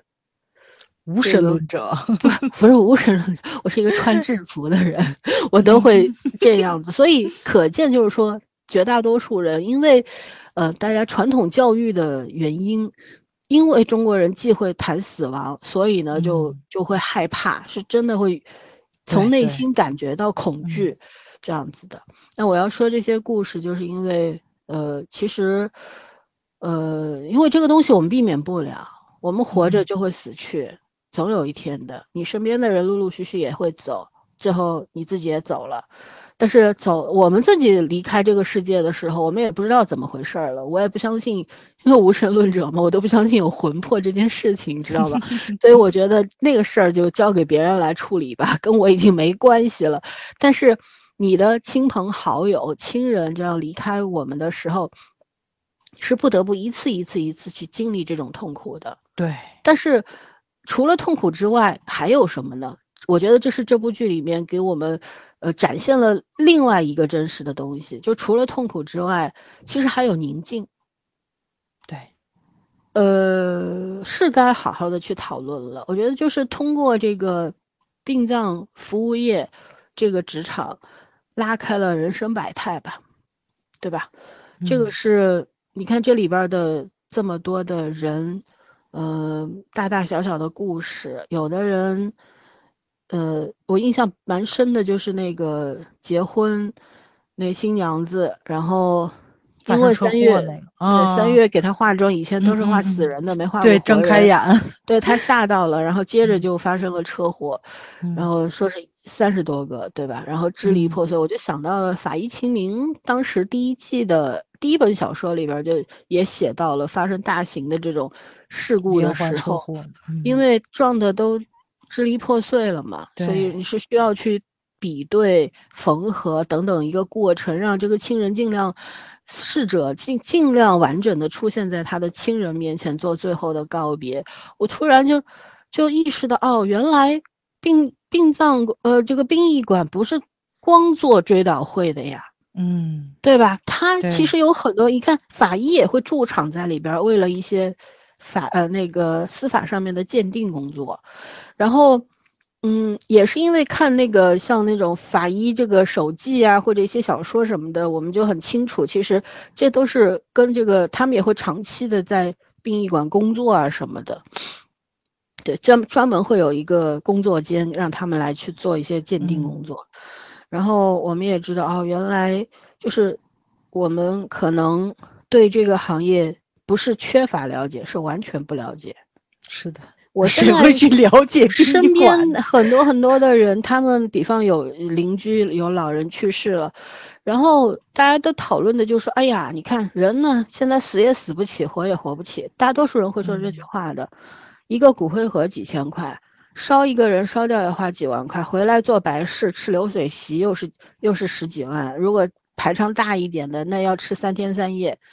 什么的，现在上海没有场地了，不可能吃。但是我小时候印象当中，就是农村里边是是要真的是吃流水席，吃三天的。流水席，没错。对，然后每到比方什么，呃，七七四十九天嘛，三七五七又要弄烧那个纸房子呀，纸纸人儿啊，什么纸箱子呀，纸纸做的那个车子，奔驰、宝马什么的，就是排场是非常大的，就是不断的砸钱在这个里边儿。我从小到大就有一个疑问，这是给活人看的，还是给死人看的？活人，对，就是有有的时候，你真的如果寄托哀思的话，我觉得其实一束鲜花，甚至没有鲜花，你站在他的墓前陪着站一会儿。都是哀思，但是如果搞这么大，然后大家嘻嘻哈哈的，有必要吗？还有会找一些就特别会哭的人，我觉得他们那个叫唱哭，就眼泪是没有的。对，这样的事情就是我看的多了之后，我其实异常反感的。所以对这个民俗文化、传统文化，我非常抵触啊。我觉得其实死，如果人不在了，死亡了，是应该让他严肃庄重。又宁静的离开的，是的，对。那我觉得可能在殡仪馆，反而是可以实现这一切的，对。所以这个是这个剧里边就就就就给我科普了很多的东西嘛，对，就是因为我们概念里边总是觉得死亡这个事儿的死嘛就生老病死了，对吧？没有想过更严重的那种死亡，大家不是想，是害怕去想，根本就不愿意去想。啊，对，但是这些都是事实呀，嗯，啊，这个是一个，还有呢，嗯，就觉得怎么说呢，嗯，还有就是医院，我因为医院里边也有那种就是停尸房啊之类的，我是去过好几次的，因为有是工作关系啊之类的，我觉得到那那种地方，其实，呃。我觉得，如果人活的觉得自己活得太太无聊了、无趣了，或者觉得自己太纠结、拧巴的时候，在 ICU 门口站一站，去停尸房门口站一站，你都 都想通了。没错，没错，对，是的，是的。嗯，我朋友，我同事在那儿说，他今年在肿瘤肿瘤医院的那个癌症病房住了一个月的院，他说真的是心情差到家了，就对，什么都看开了。嗯，是的，就是。病痛啊，衰老啊，死亡啊，这些东西，嗯，咱反正个个都跑不掉吧，对吧？那么本身就是应该去正确面对它的一个一个问题，而我们总是想要躲避，总是觉得最好自己遇不上，但是怎么可能呢？对吧？对。然后就是，嗯，那剧中是这个。呃，我蛮喜欢的一个设定就是那个伤心面馆，啊，那个老板就是有点那个世外高人的意思了，他很接地气，但是又像世外高人。他寄寄托哀思的方式，就是在离他最近的地方，给那些同样的哀伤的人下一碗面条，炒一个菜，然后让他们暂时有一个地方落脚，离得不太远。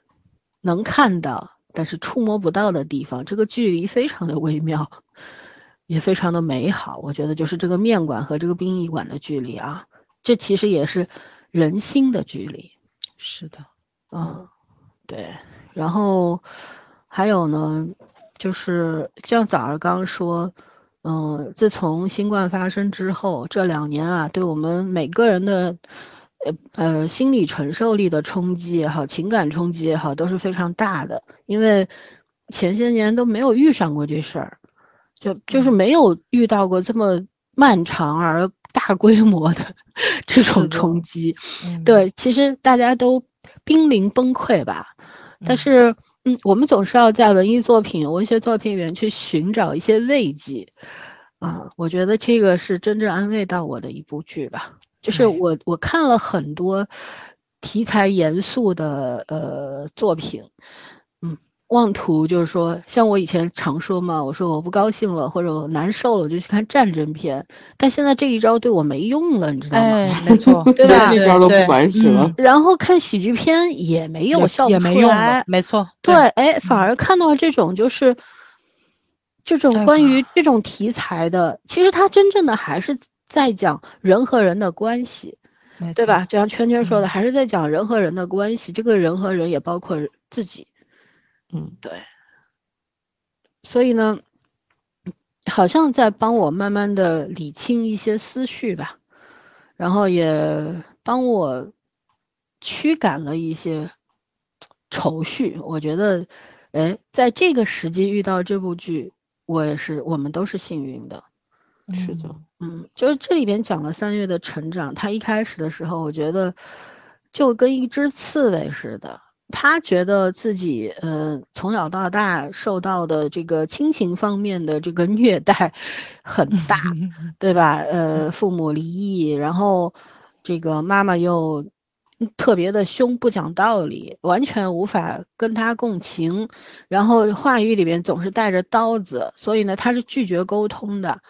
呃，然后把自己的生活弄得一团乱，非常邋遢，什么泡面放在床头呀，什么乱七八糟的，我觉得就是这是无形中的对抗，因为还要依靠这个妈妈活着，所以呢又不敢真干什么，也不也不敢自己跑出去，最后还是他妈把他包给扔出去了，他才真正实现了离家出走，就是说非常憋屈，又好像无处可逃，又。不能够自立自强的一个状态，我觉得好像很多人都会经历这个阶段的。是，然后又觉得我，呃，学的东西还是不错的吧。可是为什么，就是会有人明明比我差，可是因为他是个男的，或者他有关系，他就留下了，而我因为是一个女性，然后没有任何的这个人情关系，所以我就被赶走了。就内心的对社会上一些现象的不满、愤慨。等等，导致他就颓废了，躺平了嘛，对吧？真正的实现了躺平，做了一条寄生虫。但是呢，我觉得妈妈虽然非常严厉的把他东西给扔掉了，很粗暴，不是严厉，非常粗暴野蛮。但是呢，我觉得大姨就是郭柯宇演的这个角色，真的是春风化雨类型的一个奇女子啊，嗯，做了这么一个神奇的行业，呃，她她的对这个孩子的帮助简直了，包括她和。老高的那段 尘封已久的往事，对，这也是这个剧中最打动我的一段。反而像师傅端着饺子去机场，这个是打动不了我的。我觉得，嗯，刻意了有点，嗯，不是刻意，太，嗯，高调了这种表现方式，这个是非常常见的。我也相信他在生活中会有。就是很多事情我们自己身上不发生，总有人在在他们的身上是会发生的。但是重点在于我愿不愿意相信，我愿意相信是取取决于他的表达方式，就是在影视剧当中的表达方式，他如何表表达能够打动我，能够让我相信这个很重要，而不是相信这个事儿一定不会没有，嗯，对吧？这个是非常大的一个区别。嗯，这剧里边呢，呃，还有一个很好的优点，就是它没有任何完美的人设，嗯，没有一个人是完美无缺的。在曾经的很多国剧里边，就是很追，就热衷于塑造完美型人人设，哪怕你性格有缺陷，但是你是高富帅，你就可以用你的权利、你的金钱、你的美貌、你的身材啊、你的霸道来弥补。你性格有缺陷这个问题，它不仅不是缺陷，它还成了优点了。这是曾经很多国剧里追求的，包括我们写到一些呃公职人员也好，一些像这个殡葬业，它也是事业单位啊，对吧？就是我们写到这些类这统统称为体制内工作的时候，大家总是更愿意去把人物写的非常的完美，他们身上是没有毛病的。啊，你比方说之前的底线里边，靳东演的那个 检察官，对吧？几乎是个完人，但实际上，又又要讲到这个观众可接受的程度了。就是他这样的人有没有？一定有，但是你用什么样的方式去展现他这样的人才是重点。对，在这个里边就是没有任何一个角色是完美的，每个人都一身毛病，这不就是真实的人吗？我们在去年做节目的时候，我们就控诉过，说国产剧里边为什么就不能够展现有毛病的人呢？我们谁没毛病啊？对吧？我们每个人都是一身的缺点，一身的毛病，我们与亲人相处，自己找朋友，朋友是自己选的家人，找爱人等等等等，无非就是要与这些人产生连接，然后产生摩擦，然后最终达到一个我们想要的结果，或者我们被送到了这个结果上，我们只得去接受，因为爱。嗯，所以呢，就是其实我们真正想看的，就是在作品当中去看到这个过程。我们不怕吵架，可是我们不要吵形式主义的架，对吧？我们可以激烈的摩擦，我们希望与这个世界激烈的摩擦，可是摩擦的方式很重要呀，对吧？你这个作品如何去展现展现这个东西，怎么去高水平的展现很难，但是怎么去真实的展现，我觉得是一个基本功吧。没错，没错，对，对不对？嗯，对，就是。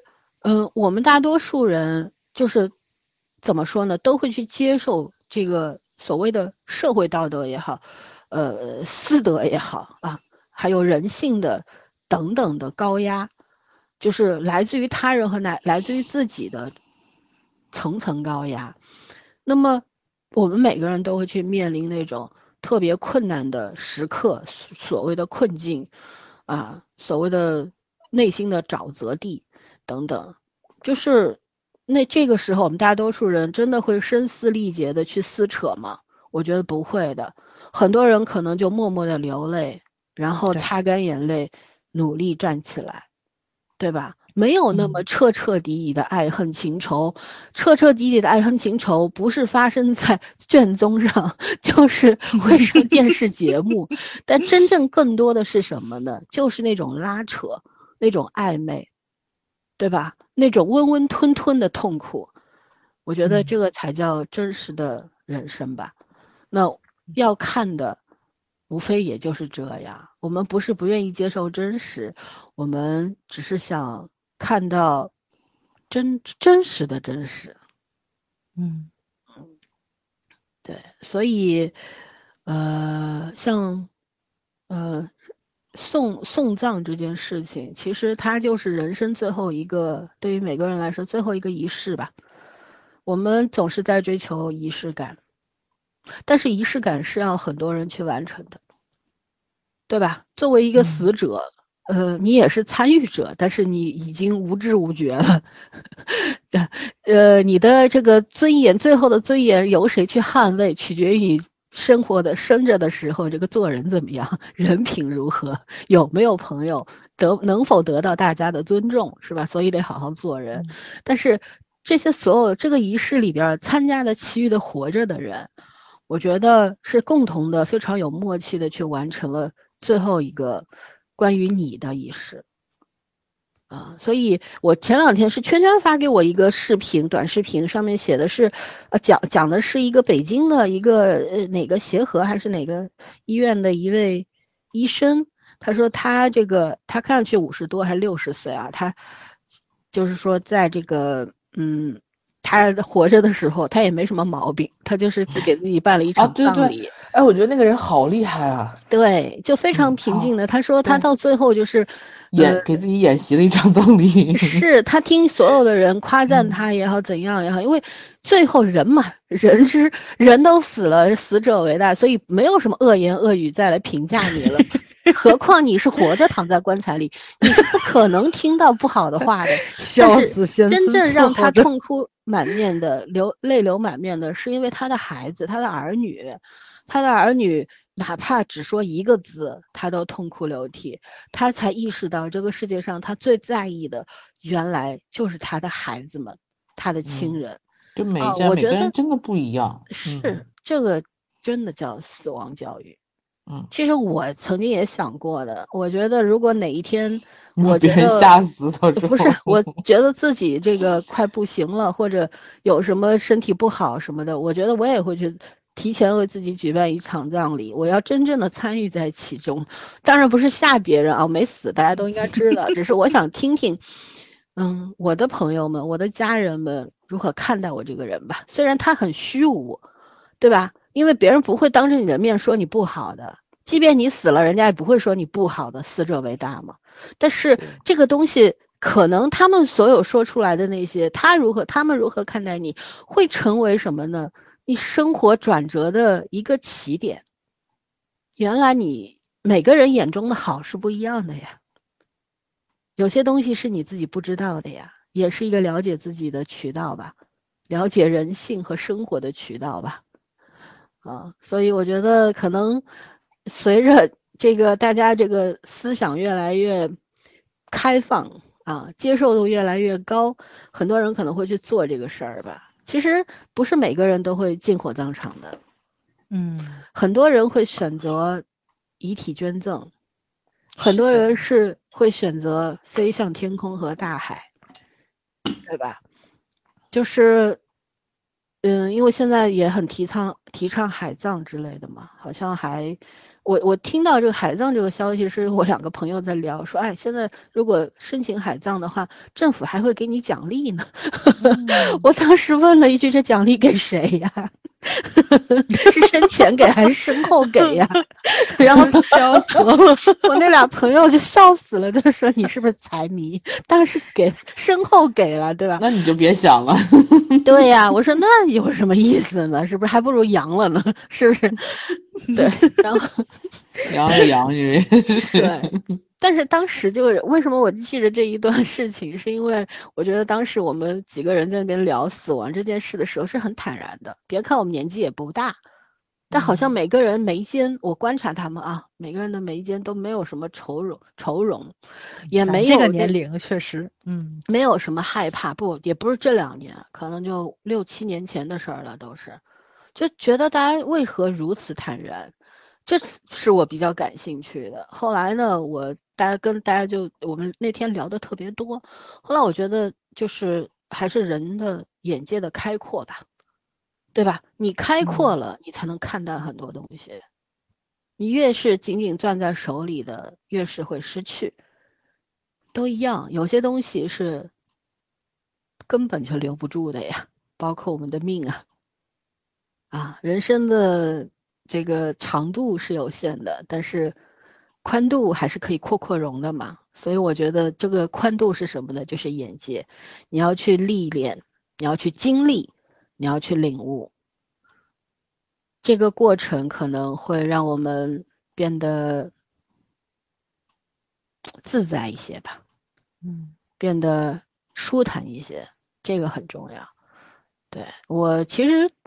嗯，看这个剧的时候呢，我就是真的很喜欢，就面馆老板和老高，但是更喜欢的是老高的太太，嗯，就是跟圈圈和早上一样，就特别喜欢那个。最重要的是爱，嗯，爱比结果重要，是最重要的是爱。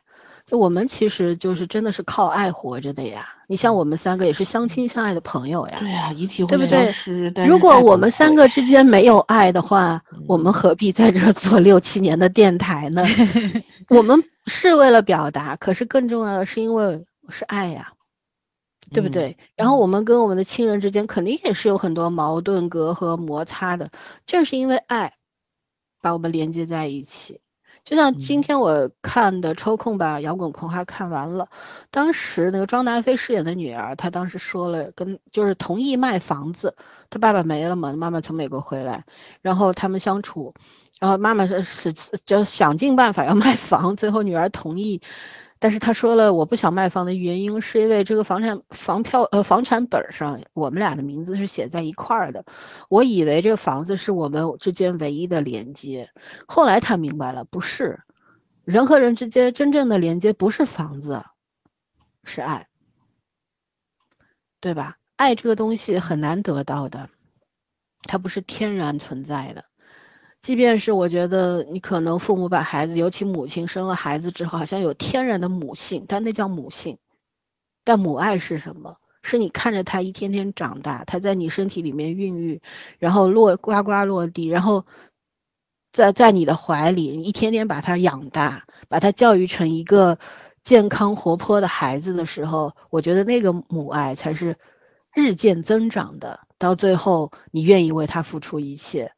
它不是一个天然存在的东西，它也是需要培养的，对，对吧？嗯，所以不要讲什么为母则刚，我最不要听这句话了。嗯啊，他每个人都应该刚啊，怎么就妈非要只有妈要刚呢？爹那是死的吗？对，单性繁殖。是，嗯，对，所以，嗯，我觉得就是这个世界美好的时候，它一定是因为爱在泛滥吧。啊，在满意，但是这个世界不好的时候，是因为我们无法再爱了，嗯啊，而爱的其中最重要的一个指标，我觉得就是希望吧。你活着是什么？你活着只是图三顿饭吗？不是的，你活着是图这三顿饭你跟谁一块吃，你吃什么，你在什么样的场合里吃，对不对？还有就是。你和谁和哪些人在一起好好的过日子，然后人生有没有奔头，对不对？你有没有能力或者有没有空间和机会去实现你的人生梦想？我觉得这才是活着的意义吧。但是如果当这一切都被剥夺了，或者说都被压缩了之后，你会觉得啊，那只是活着了吧，而不是活着。所以，嗯，就是怎么说呢？在不同的时期看这部剧的话，我觉得我肯定会看到的东西、想到的东西完全不一样。我觉得这个剧如果在一九年播出的话，我不会想现在这些问题的。我可能也会想的比较多，但是我不会想现在这些问题。这是因为当我们去集体去经历了这一切之后，呃，而但是经历的程度又不一样。所以呢，每个人看的东西就会有很多的差别。我挺喜欢这位编剧，编剧在豆瓣写了一个他创作这个剧本的过程，他写了一篇文章，我觉得编剧粉笔非常的漂亮，很棒，而且很细腻，他的那种触感很打动我。他说的是他是其他的剧本吗？呃，好像是有完成了一个剧本之后，才去写的这个剧本。而写这个剧本的契机，是因为他去了一趟 ICU，他不是自己去啊，他是可能有别的人去，然后他在 ICU 看到了很多，他才开始关注关于人的这个离别、生离死别。嗯，就是还有就是，我觉得就是人心的创伤吧，就我们每个人多多少少都会都会遭受到。不同程度，在不同时间段，被有有产生创伤，那么这个伤是不是真的愈合不了呢？倒也不是啊。我从我的专业角度上来说，我觉得很多伤是可以愈合的。嗯，但是它不是会在你设定的规定时间内愈合，也不是说一定会遇到什么人什么事儿它就愈合了。不是的，我觉得一切都是上天自有安排。对。嗯，所以你大可可大可淡定一些，就是在你觉得痛不欲生的时候，嗯，只要不放弃，只要觉得我一定要好好的活下去，我要为我的活着拼尽全力，我要活得像个样子，那么你的创伤会在你意料不到的时候，它就愈合了。可能是默默的，它就结束了，它就好了；也可能是在某一个点，你突然头被打了一下。我说的不是真实的那个撞击啊，而是脑袋里灵光一现，醍醐灌顶。对，突然就明白，嗯，过去了，真的都过去了，我可以放下了。所以人生就是经历呀，我们反正总要走的吧，化为一缕青烟，一一罐粉末，但是。在这个之前，我们是要好好的去经历的，不要虚度就好了。就我这这个这个二零二二年，这个十个月了啊，这个十个月里边，心情真的是一波三折吧，就是经历了地狱般的生活。但是呢，呃，那段时间对我的摧毁力是非常强的，倒也不是说摧毁了什么信念，而是摧毁了我的一些曾经的认知吧。嗯，这里具体就不讲了，我相信大家都有同感。嗯，但是这段时间我好像有点略略缓缓和了，但是呢，我知道我在缓和，是因为这个时间过去了，嗯，总是会淡忘的，对吧？嗯呃，然后可是当我听到，比方早儿、圈圈他们在经历我曾经经历过的那些 事情的时候，我我的那个不好的记忆又会被又回唤醒。来了，对，对，嗯所以呢，我觉得我倒是也不焦虑，我觉得总有一天会过去的。呃，嗯它可能不是取决于外界变得有什么变化，而是取决于我如何看待这件事情。对，对我如何看待，我现在还看待不了，或者说我现在看待的角度还没有真正的产生什么质的变化，或者产生一个呃明显的、明确的变化。但是总有一天，随着我各方面的增长吧，我一定会重新来看待这个过程的。所以我觉得你，我现在唯一能做的就是淡然处之，嗯不要焦虑，因为就像我们之前节目里说过的，你浪费的只有你自己的时间，你熬坏的只有你自己的身体，对，跟别人又没关系的了。你放弃的无非就是自己的人生呀，对吧？你的最亲的人会心疼你，但也说白了就很短。走了就是走了，你还能让人家惦记你一辈子吗？与其是巴望着别人惦记你、改造你啊、同情你，你还不如自己振作呢，对不对？嗯，反正最近我就是这么想的吧。看这个剧的时候，也不断的脑子里在浮现这些东西。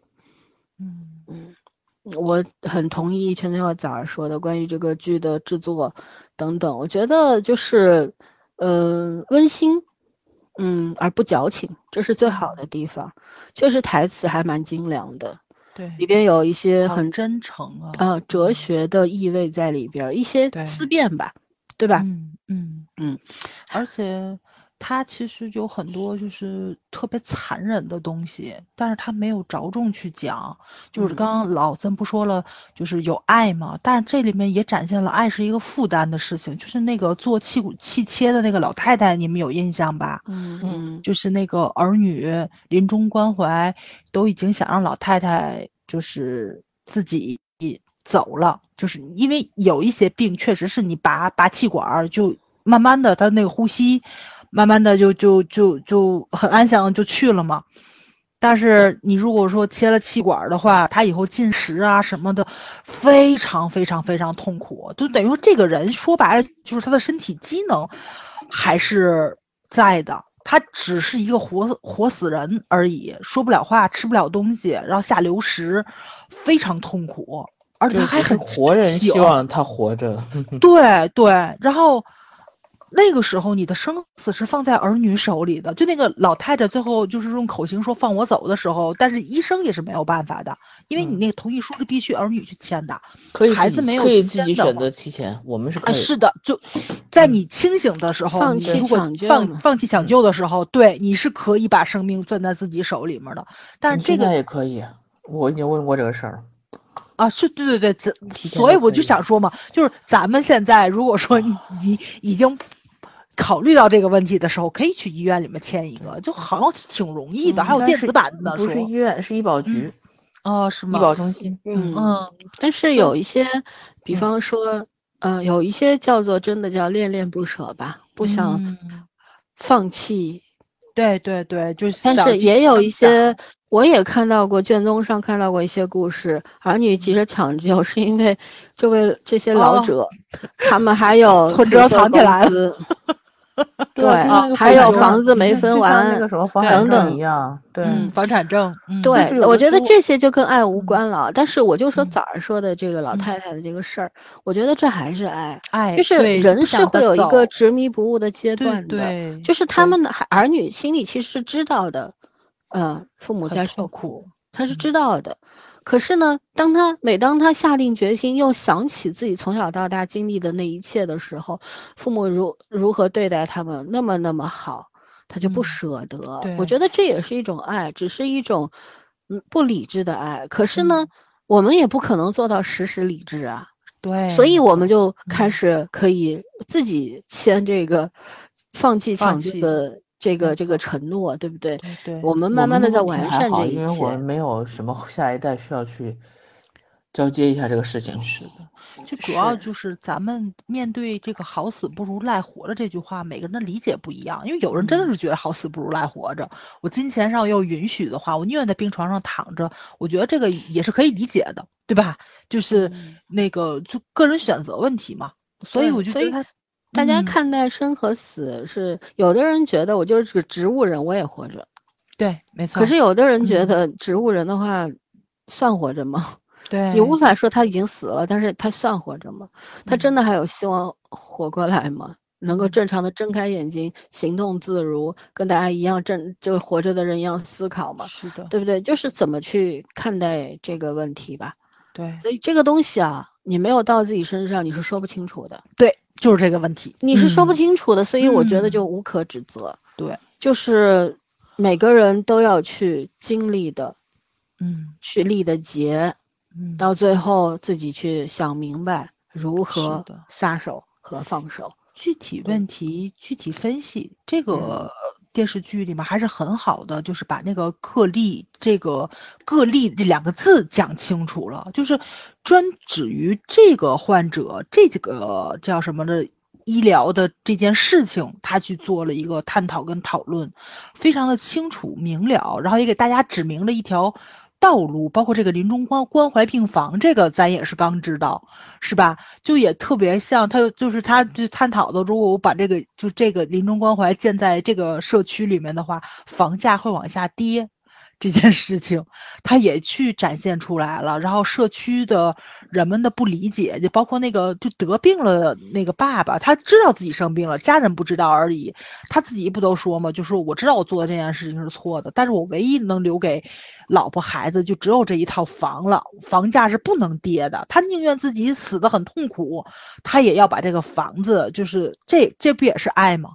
对。嗯就他的爱可能会伤害到别人，但是他的无保留的爱是留给了自己的亲人，就是这里的小爱与大爱。不能要求他大没错大公无私对啊。可是我们要让所有人都有机会去经历对，所谓的爱的变化，是不是？嗯 是的，是的。你这个爱落到更多的地方。其实嗯你就像这个父亲，他一开始只是考虑我要把房子留给孩子，他不能贬值，但是他嗯没有考虑过他的妻儿是如何爱他的。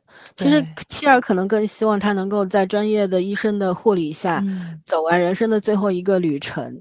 对不对？不要经历那么多过程，然后也不要嗯在这种什么抢救室里边，在 ICU 里边儿惨度人生。所以呢，到最后他不就想明白了吗？其实嗯。真正的可能他的妻，他孩子可能还不知道，但是他妻子嗯。应该也是会想：我宁可不要这个房子，我也想让你死的死之前、走之前能够舒服一舒服一些。嗯。对，所以就是本身爱不是一个空泛的概念，它是嗯。很实体的。其实真的很实体，就嗯是他如果如何去发生在每个人身上，其实它是有形状的，嗯。对吧？它就像风一样，风嗯。因为这个怎么说呢，也也会有形象的，嗯。在某一些特定的时刻，啊，光也会有形象，没错没错，爱也会有形象，只是嗯。它以什么样的样子出现，我觉得嗯。也算是每个人的人生机缘吧。对，对我们最终可能一辈子啊，到最后的时刻才明白什么是爱吧。嗯，天天我爱你，我爱你，可是真正的 爱是什么？可能是要到很很久很久之后，或者是在你无法表达的时候才明白的。对嗯，所以就是去经历就好了。对，嗯这个编剧非常的有想法，他就是嗯把咱们生活中随处可见，但是又很难发现的一些个，呃，叫什么来着，闪光点吧，他拍出来了，然后呢，会让你觉着活着是一件特别幸福的事情。我觉得就因为咱们一直在聊幸福嘛，就觉得非常难以达到的一个目标，或者说是人生的一个终点。但是其实他真的是兢兢业业的在讲，好好活着，你活得稍微有那么一点点的价值。体现出来自己的价值，或者说带给别人的价值，那么你就真的是很幸福的一件事情。就可能你自己感受不到，就也有可能对方感受不到，但是幸福确实是存着存在着的，对吧？这个这个东西是无形之中展现出来的，就是包括那个谁，就是那个出车祸死掉的。那个儿子，咱们想象中都觉着那个人是很痛苦的死了，被车撞的支支离破碎了嘛。但是他在镜头里面展现出来是药物置换，他是奔着他人生最想最想回到的童年的时期走过去迎接他的死亡。是的，是的，所以他他那种死亡的展现方式。就是带给观众的冲击其实是非常非常小的，但是带给那个就是那个司机呀，包括他的父母的那个冲击又非常大，而且那两部手机就实在是。特别特别的戳我的心眼，因为咱们都知道，即使大家没有两部手机，大家也是有两个微信号的，也是有两个叫怎么说来着，工作号的，对吧？两个 QQ，你肯定一个是私人的，一个是工作的，你是要分开的，或者你有两个手机号，这是特别正常的一件事情。就是你你的工作跟你真正的人是很难合二为一的。咱们这个有谁能拍着胸口说我的工作就是我的理想？就是我的人生目标，就是我的全部，就是我热爱的 事业。这我觉得是非常难以达到的一个，怎么说呢？就是这个，呃，成就吧。我觉得你要真的是，你别管事业，大概率有些人是可以的，但是人生目标，对对，太太难了。对，就可能就就像这个，就像这个呃死掉的这个男生一样。就是你选择的专业，你大学读的专业可能都不是你想读的那个，有可能是你的分儿不够，对吧？就彻底就就就就绝了。因为你像有的人近视，你就不可能去当兵。你从小就想当兵，但是你近视，你当不了。你扁平足，你当不了。然后你你你色盲，你当不了，你怎么办呢？难道你就不活了吗？就这个是完完全全就。打乱了你的那个人生计划的事情，你能怎么办呢？所以它其实相对来说，我觉得就是代表了咱们普通普通人百分之九十九的人这一个现状，就是你你现在做的事情不见得是让你开心，是你想做的事情，但是你又不得不去做它。那么怎么样去享受这个，或者说是从一个痛苦的这个环境里面脱离出来？然后呢，就这个编剧也给大家呈现出来了，就是他后面他确实去面试园艺师了，而且他的面试通过了。虽然他死了，但是他在死亡之前，他还是在努力的去想去做自己想成为的那个人。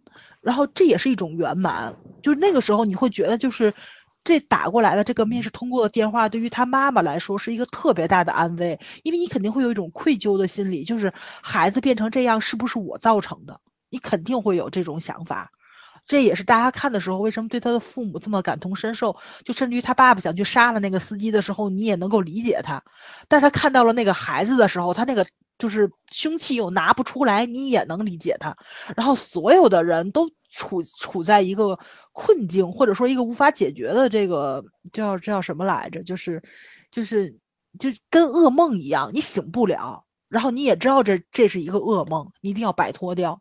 所以，所以就这个编剧他其实没有回避生活上残酷残忍的东西，但是他已经尽可能的告诉了我们：如果说你人生面临这样的困境的时候，你你哪怕解决不了，你应该以一个一个什么样的心态去面对它？多等一等，冷静一下，也许就转机就在下一刻，就有可能就会。打就打过来一个电话，告诉你生活没有那么糟糕，对吧？你的面试通过了，是是有这种可能性在里面的。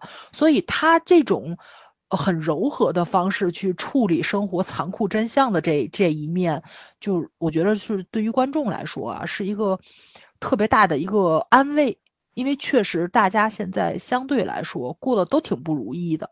你现在都不知道明天能不能上班，你就像现在似的，虽然还不到十二点，但有可能一会儿你就接到了大筛的信息，对吧？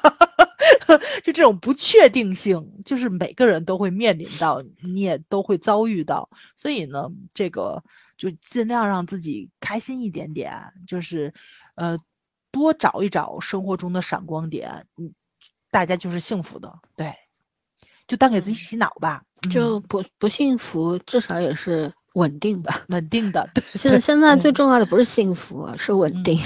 嗯，但是也比较难吧？那我我刚看了一下啊，编剧尤小颖，原来她是尤小颖，我们看过她很多作品的，她二零一七年凭借《相亲相爱》。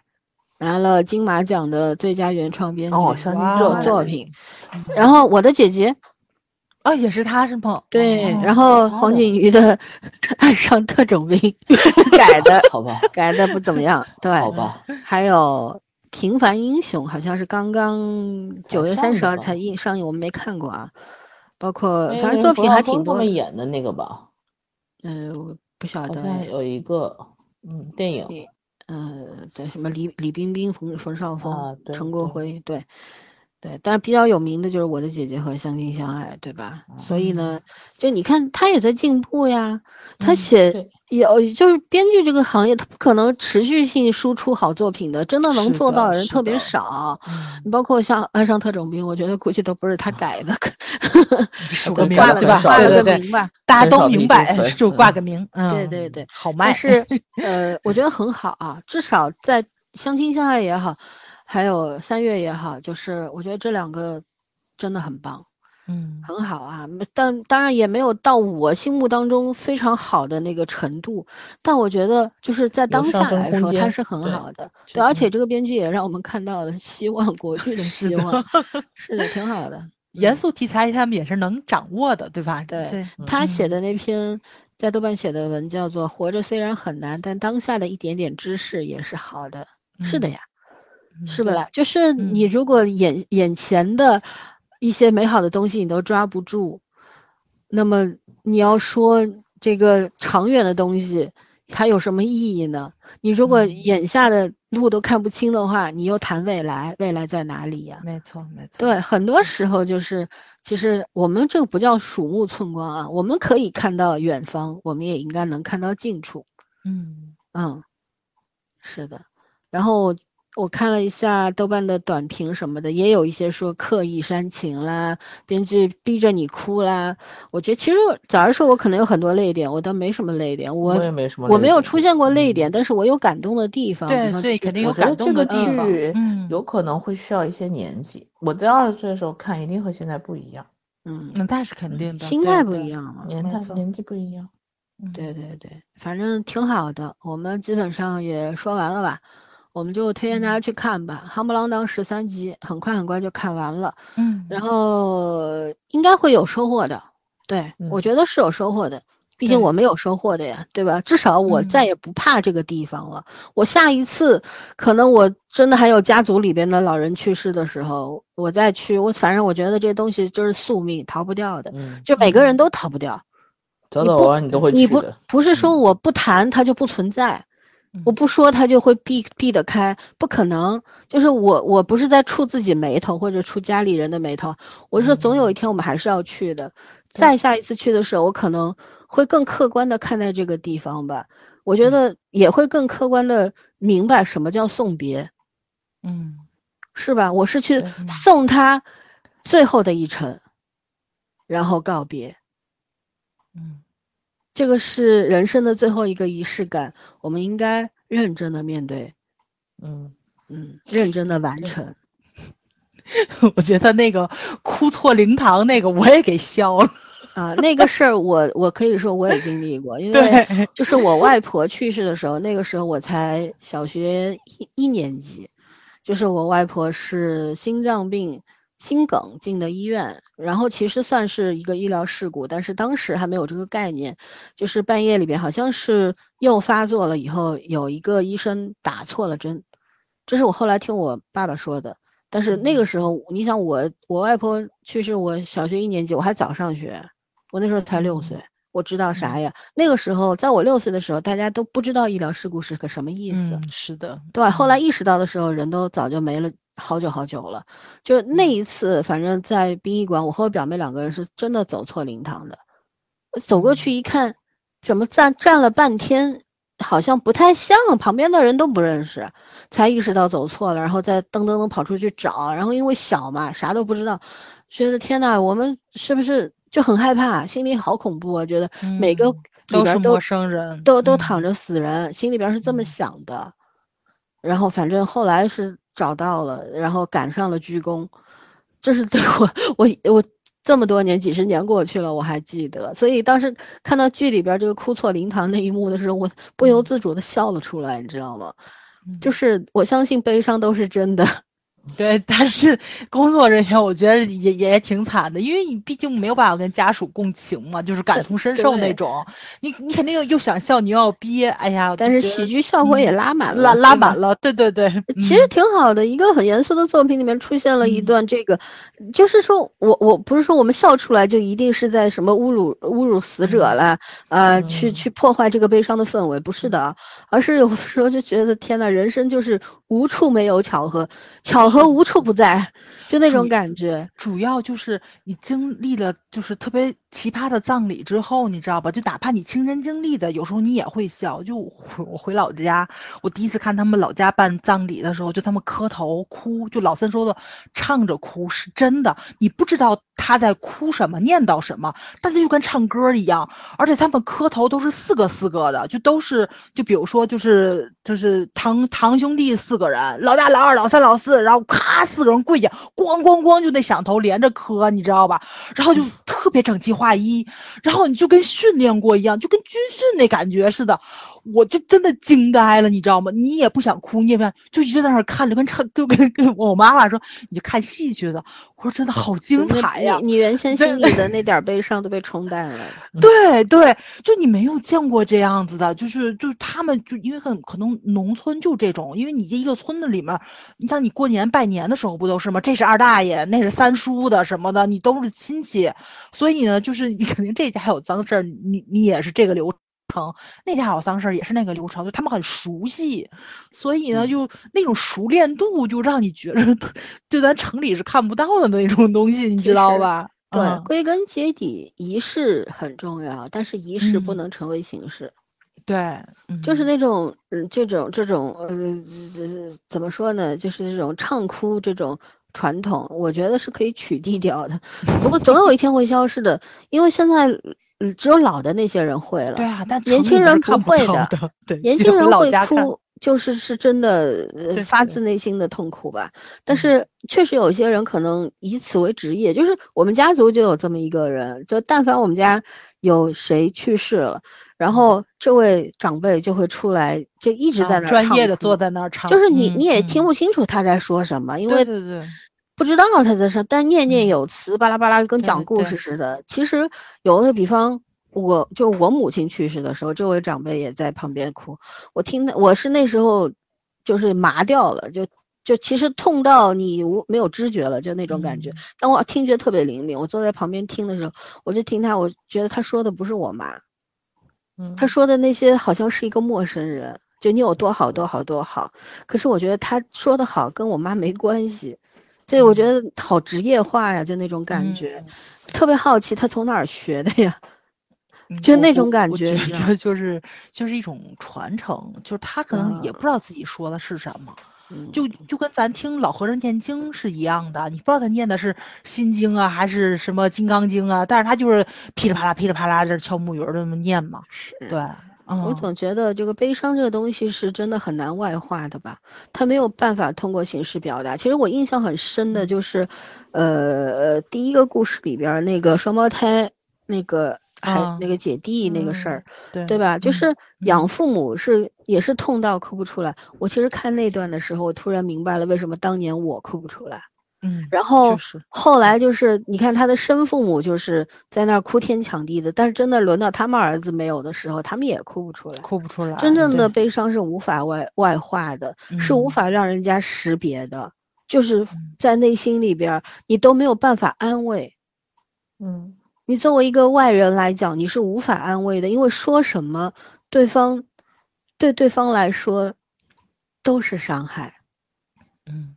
所以呢，其实就是就真的挺好的。我觉得这个东西真的编剧很厉害的，敏感的抓住了这个这个事实。嗯，对，对呃所以我我我觉得就是我们有很多，不管是喜还是丧，红白喜事，总是有很多不伦不类的所谓的传统习俗等等，包括什么，呃，这叫啥来着？呃，结婚这个事儿，对吧？也有嗯很多的什么要。呃，戏弄伴郎伴娘呀，新郎新娘嗯要、要闹他们洞房呀，都是一些低俗的，甚至恶劣的，而且是非常残忍的东西还存在着。而且有很嗯多，比方说一些比较偏远的，我亲眼见过，就是什么公公脸上要抹锅灰，啊，什什么意思？就是嗯以前不明白，后来才明白了，哦，原来叫爬灰。然后难道这不是对双方的侮辱吗？侮辱，对，对吗？为什么还有人看到这个时候还哈哈哈哈笑出来？他们是完全没有意识到这是个错误。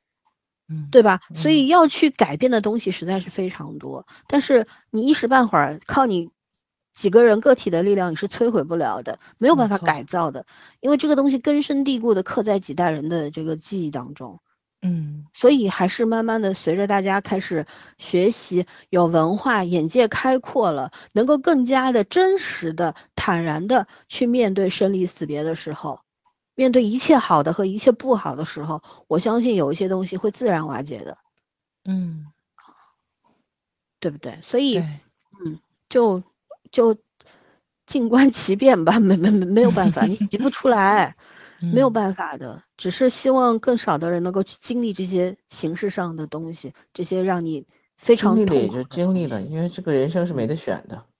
对，如果真的你嫁了一个人，呃，这个他的家里人是这样对待你或者你的姐妹团的，或者什么样的，我觉得明天领领个离婚证也是可以的。嗯，因为开心不到哪儿去，嗯端看你如何看待吧，对吧？还有就是擦亮眼睛啊，每个人都应该擦亮眼睛的。对，嗯还有就是人活着，我我最近的一个心得体会就是人活着最重要几个字，不能不知好歹，一定要嗯知好歹，要拎得清。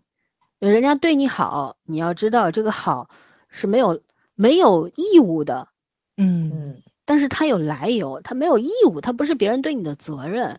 嗯对吧？然后你要有能力和自信去承受这个好，这这份爱，无论是哪一种爱，无论是哪一种好，你要有能力去承受，而不是不自信的、不愿意去接受、害怕等等等等。啊，反正我觉得爱这个东西，它它不会无缘无故产生，但是它一定会，呃，你要有能力去接住它。你如果接不住，它也就不存在了。嗯，哎，真的，你看活着有啥意思？要搞 过这么多的考验，这么多的关，啊，然后最后就，呃，就这样了。然后还有就是，呃，我还蛮喜欢剧中的，好像是说人间就是个公园儿，对吧？是女主三月对嗯梁靖康那个角色说的，就是就人生就是一个大花园啊，大公园啊。我们是拿了这个出生证这张门票来这里大公园里逛的，逛到逛完了，风景看完了，我们就回去了。嗯把这个空间、这个公园让给其他人了。哎，我觉得这个真棒哎，这个说法嗯，就是这么回事儿。我们就是就是来游历的嘛，游游历的，然后带着就懵懵懂懂的来了，总是会带着一些东西走吧，就是这样。对，就是人生当中你尽尽力的去体验，尽力的去完成，少留一些遗憾，这个是可能就这辈子最大的价值了吧。还能有啥？钱你也带不走。垫在棺材棺棺材板里边也会被盗墓贼盗走的，有啥用呢？对不对？嗯嗯，最重要的还是，反正就是以前看《红楼梦》的时候，就赤条条来去无牵挂吧，真的是赤条条的。所以其实 金钱、名利这些东西我们通通带不走，我觉得唯一闭眼的时候能带走的就是这一辈子我值不值？对，对对，心甘情愿了没有？嗯是，我对，而且呢，我一开始讲的，我说很多人就是主张一定要给自己花重金买一块一平方米的墓地，我觉得真的就是三个字不甘心，说的好像自己知道一样。就是不甘心。你看活还没活够，就是没有活够啊，我需要别人记住我呀，啊，这种不甘心嗯可以理解的，嗯，但是我们也是可以选择不要的，因为如果一个人愿意记住你的话，是不需要那十几万的墓碑的。是的，嗯但如果你不值得记住，你就是住在一百万的墓碑里边也没用，嗯是不是？嗯嗯，OK，那我们就聊到这里吧，两个钟头了，嗯，所以还是还一句话啊，大家去看，大家去看吧。嗯看完了可以大家一块儿讨论吧，好吧？那这样了啊，晚安。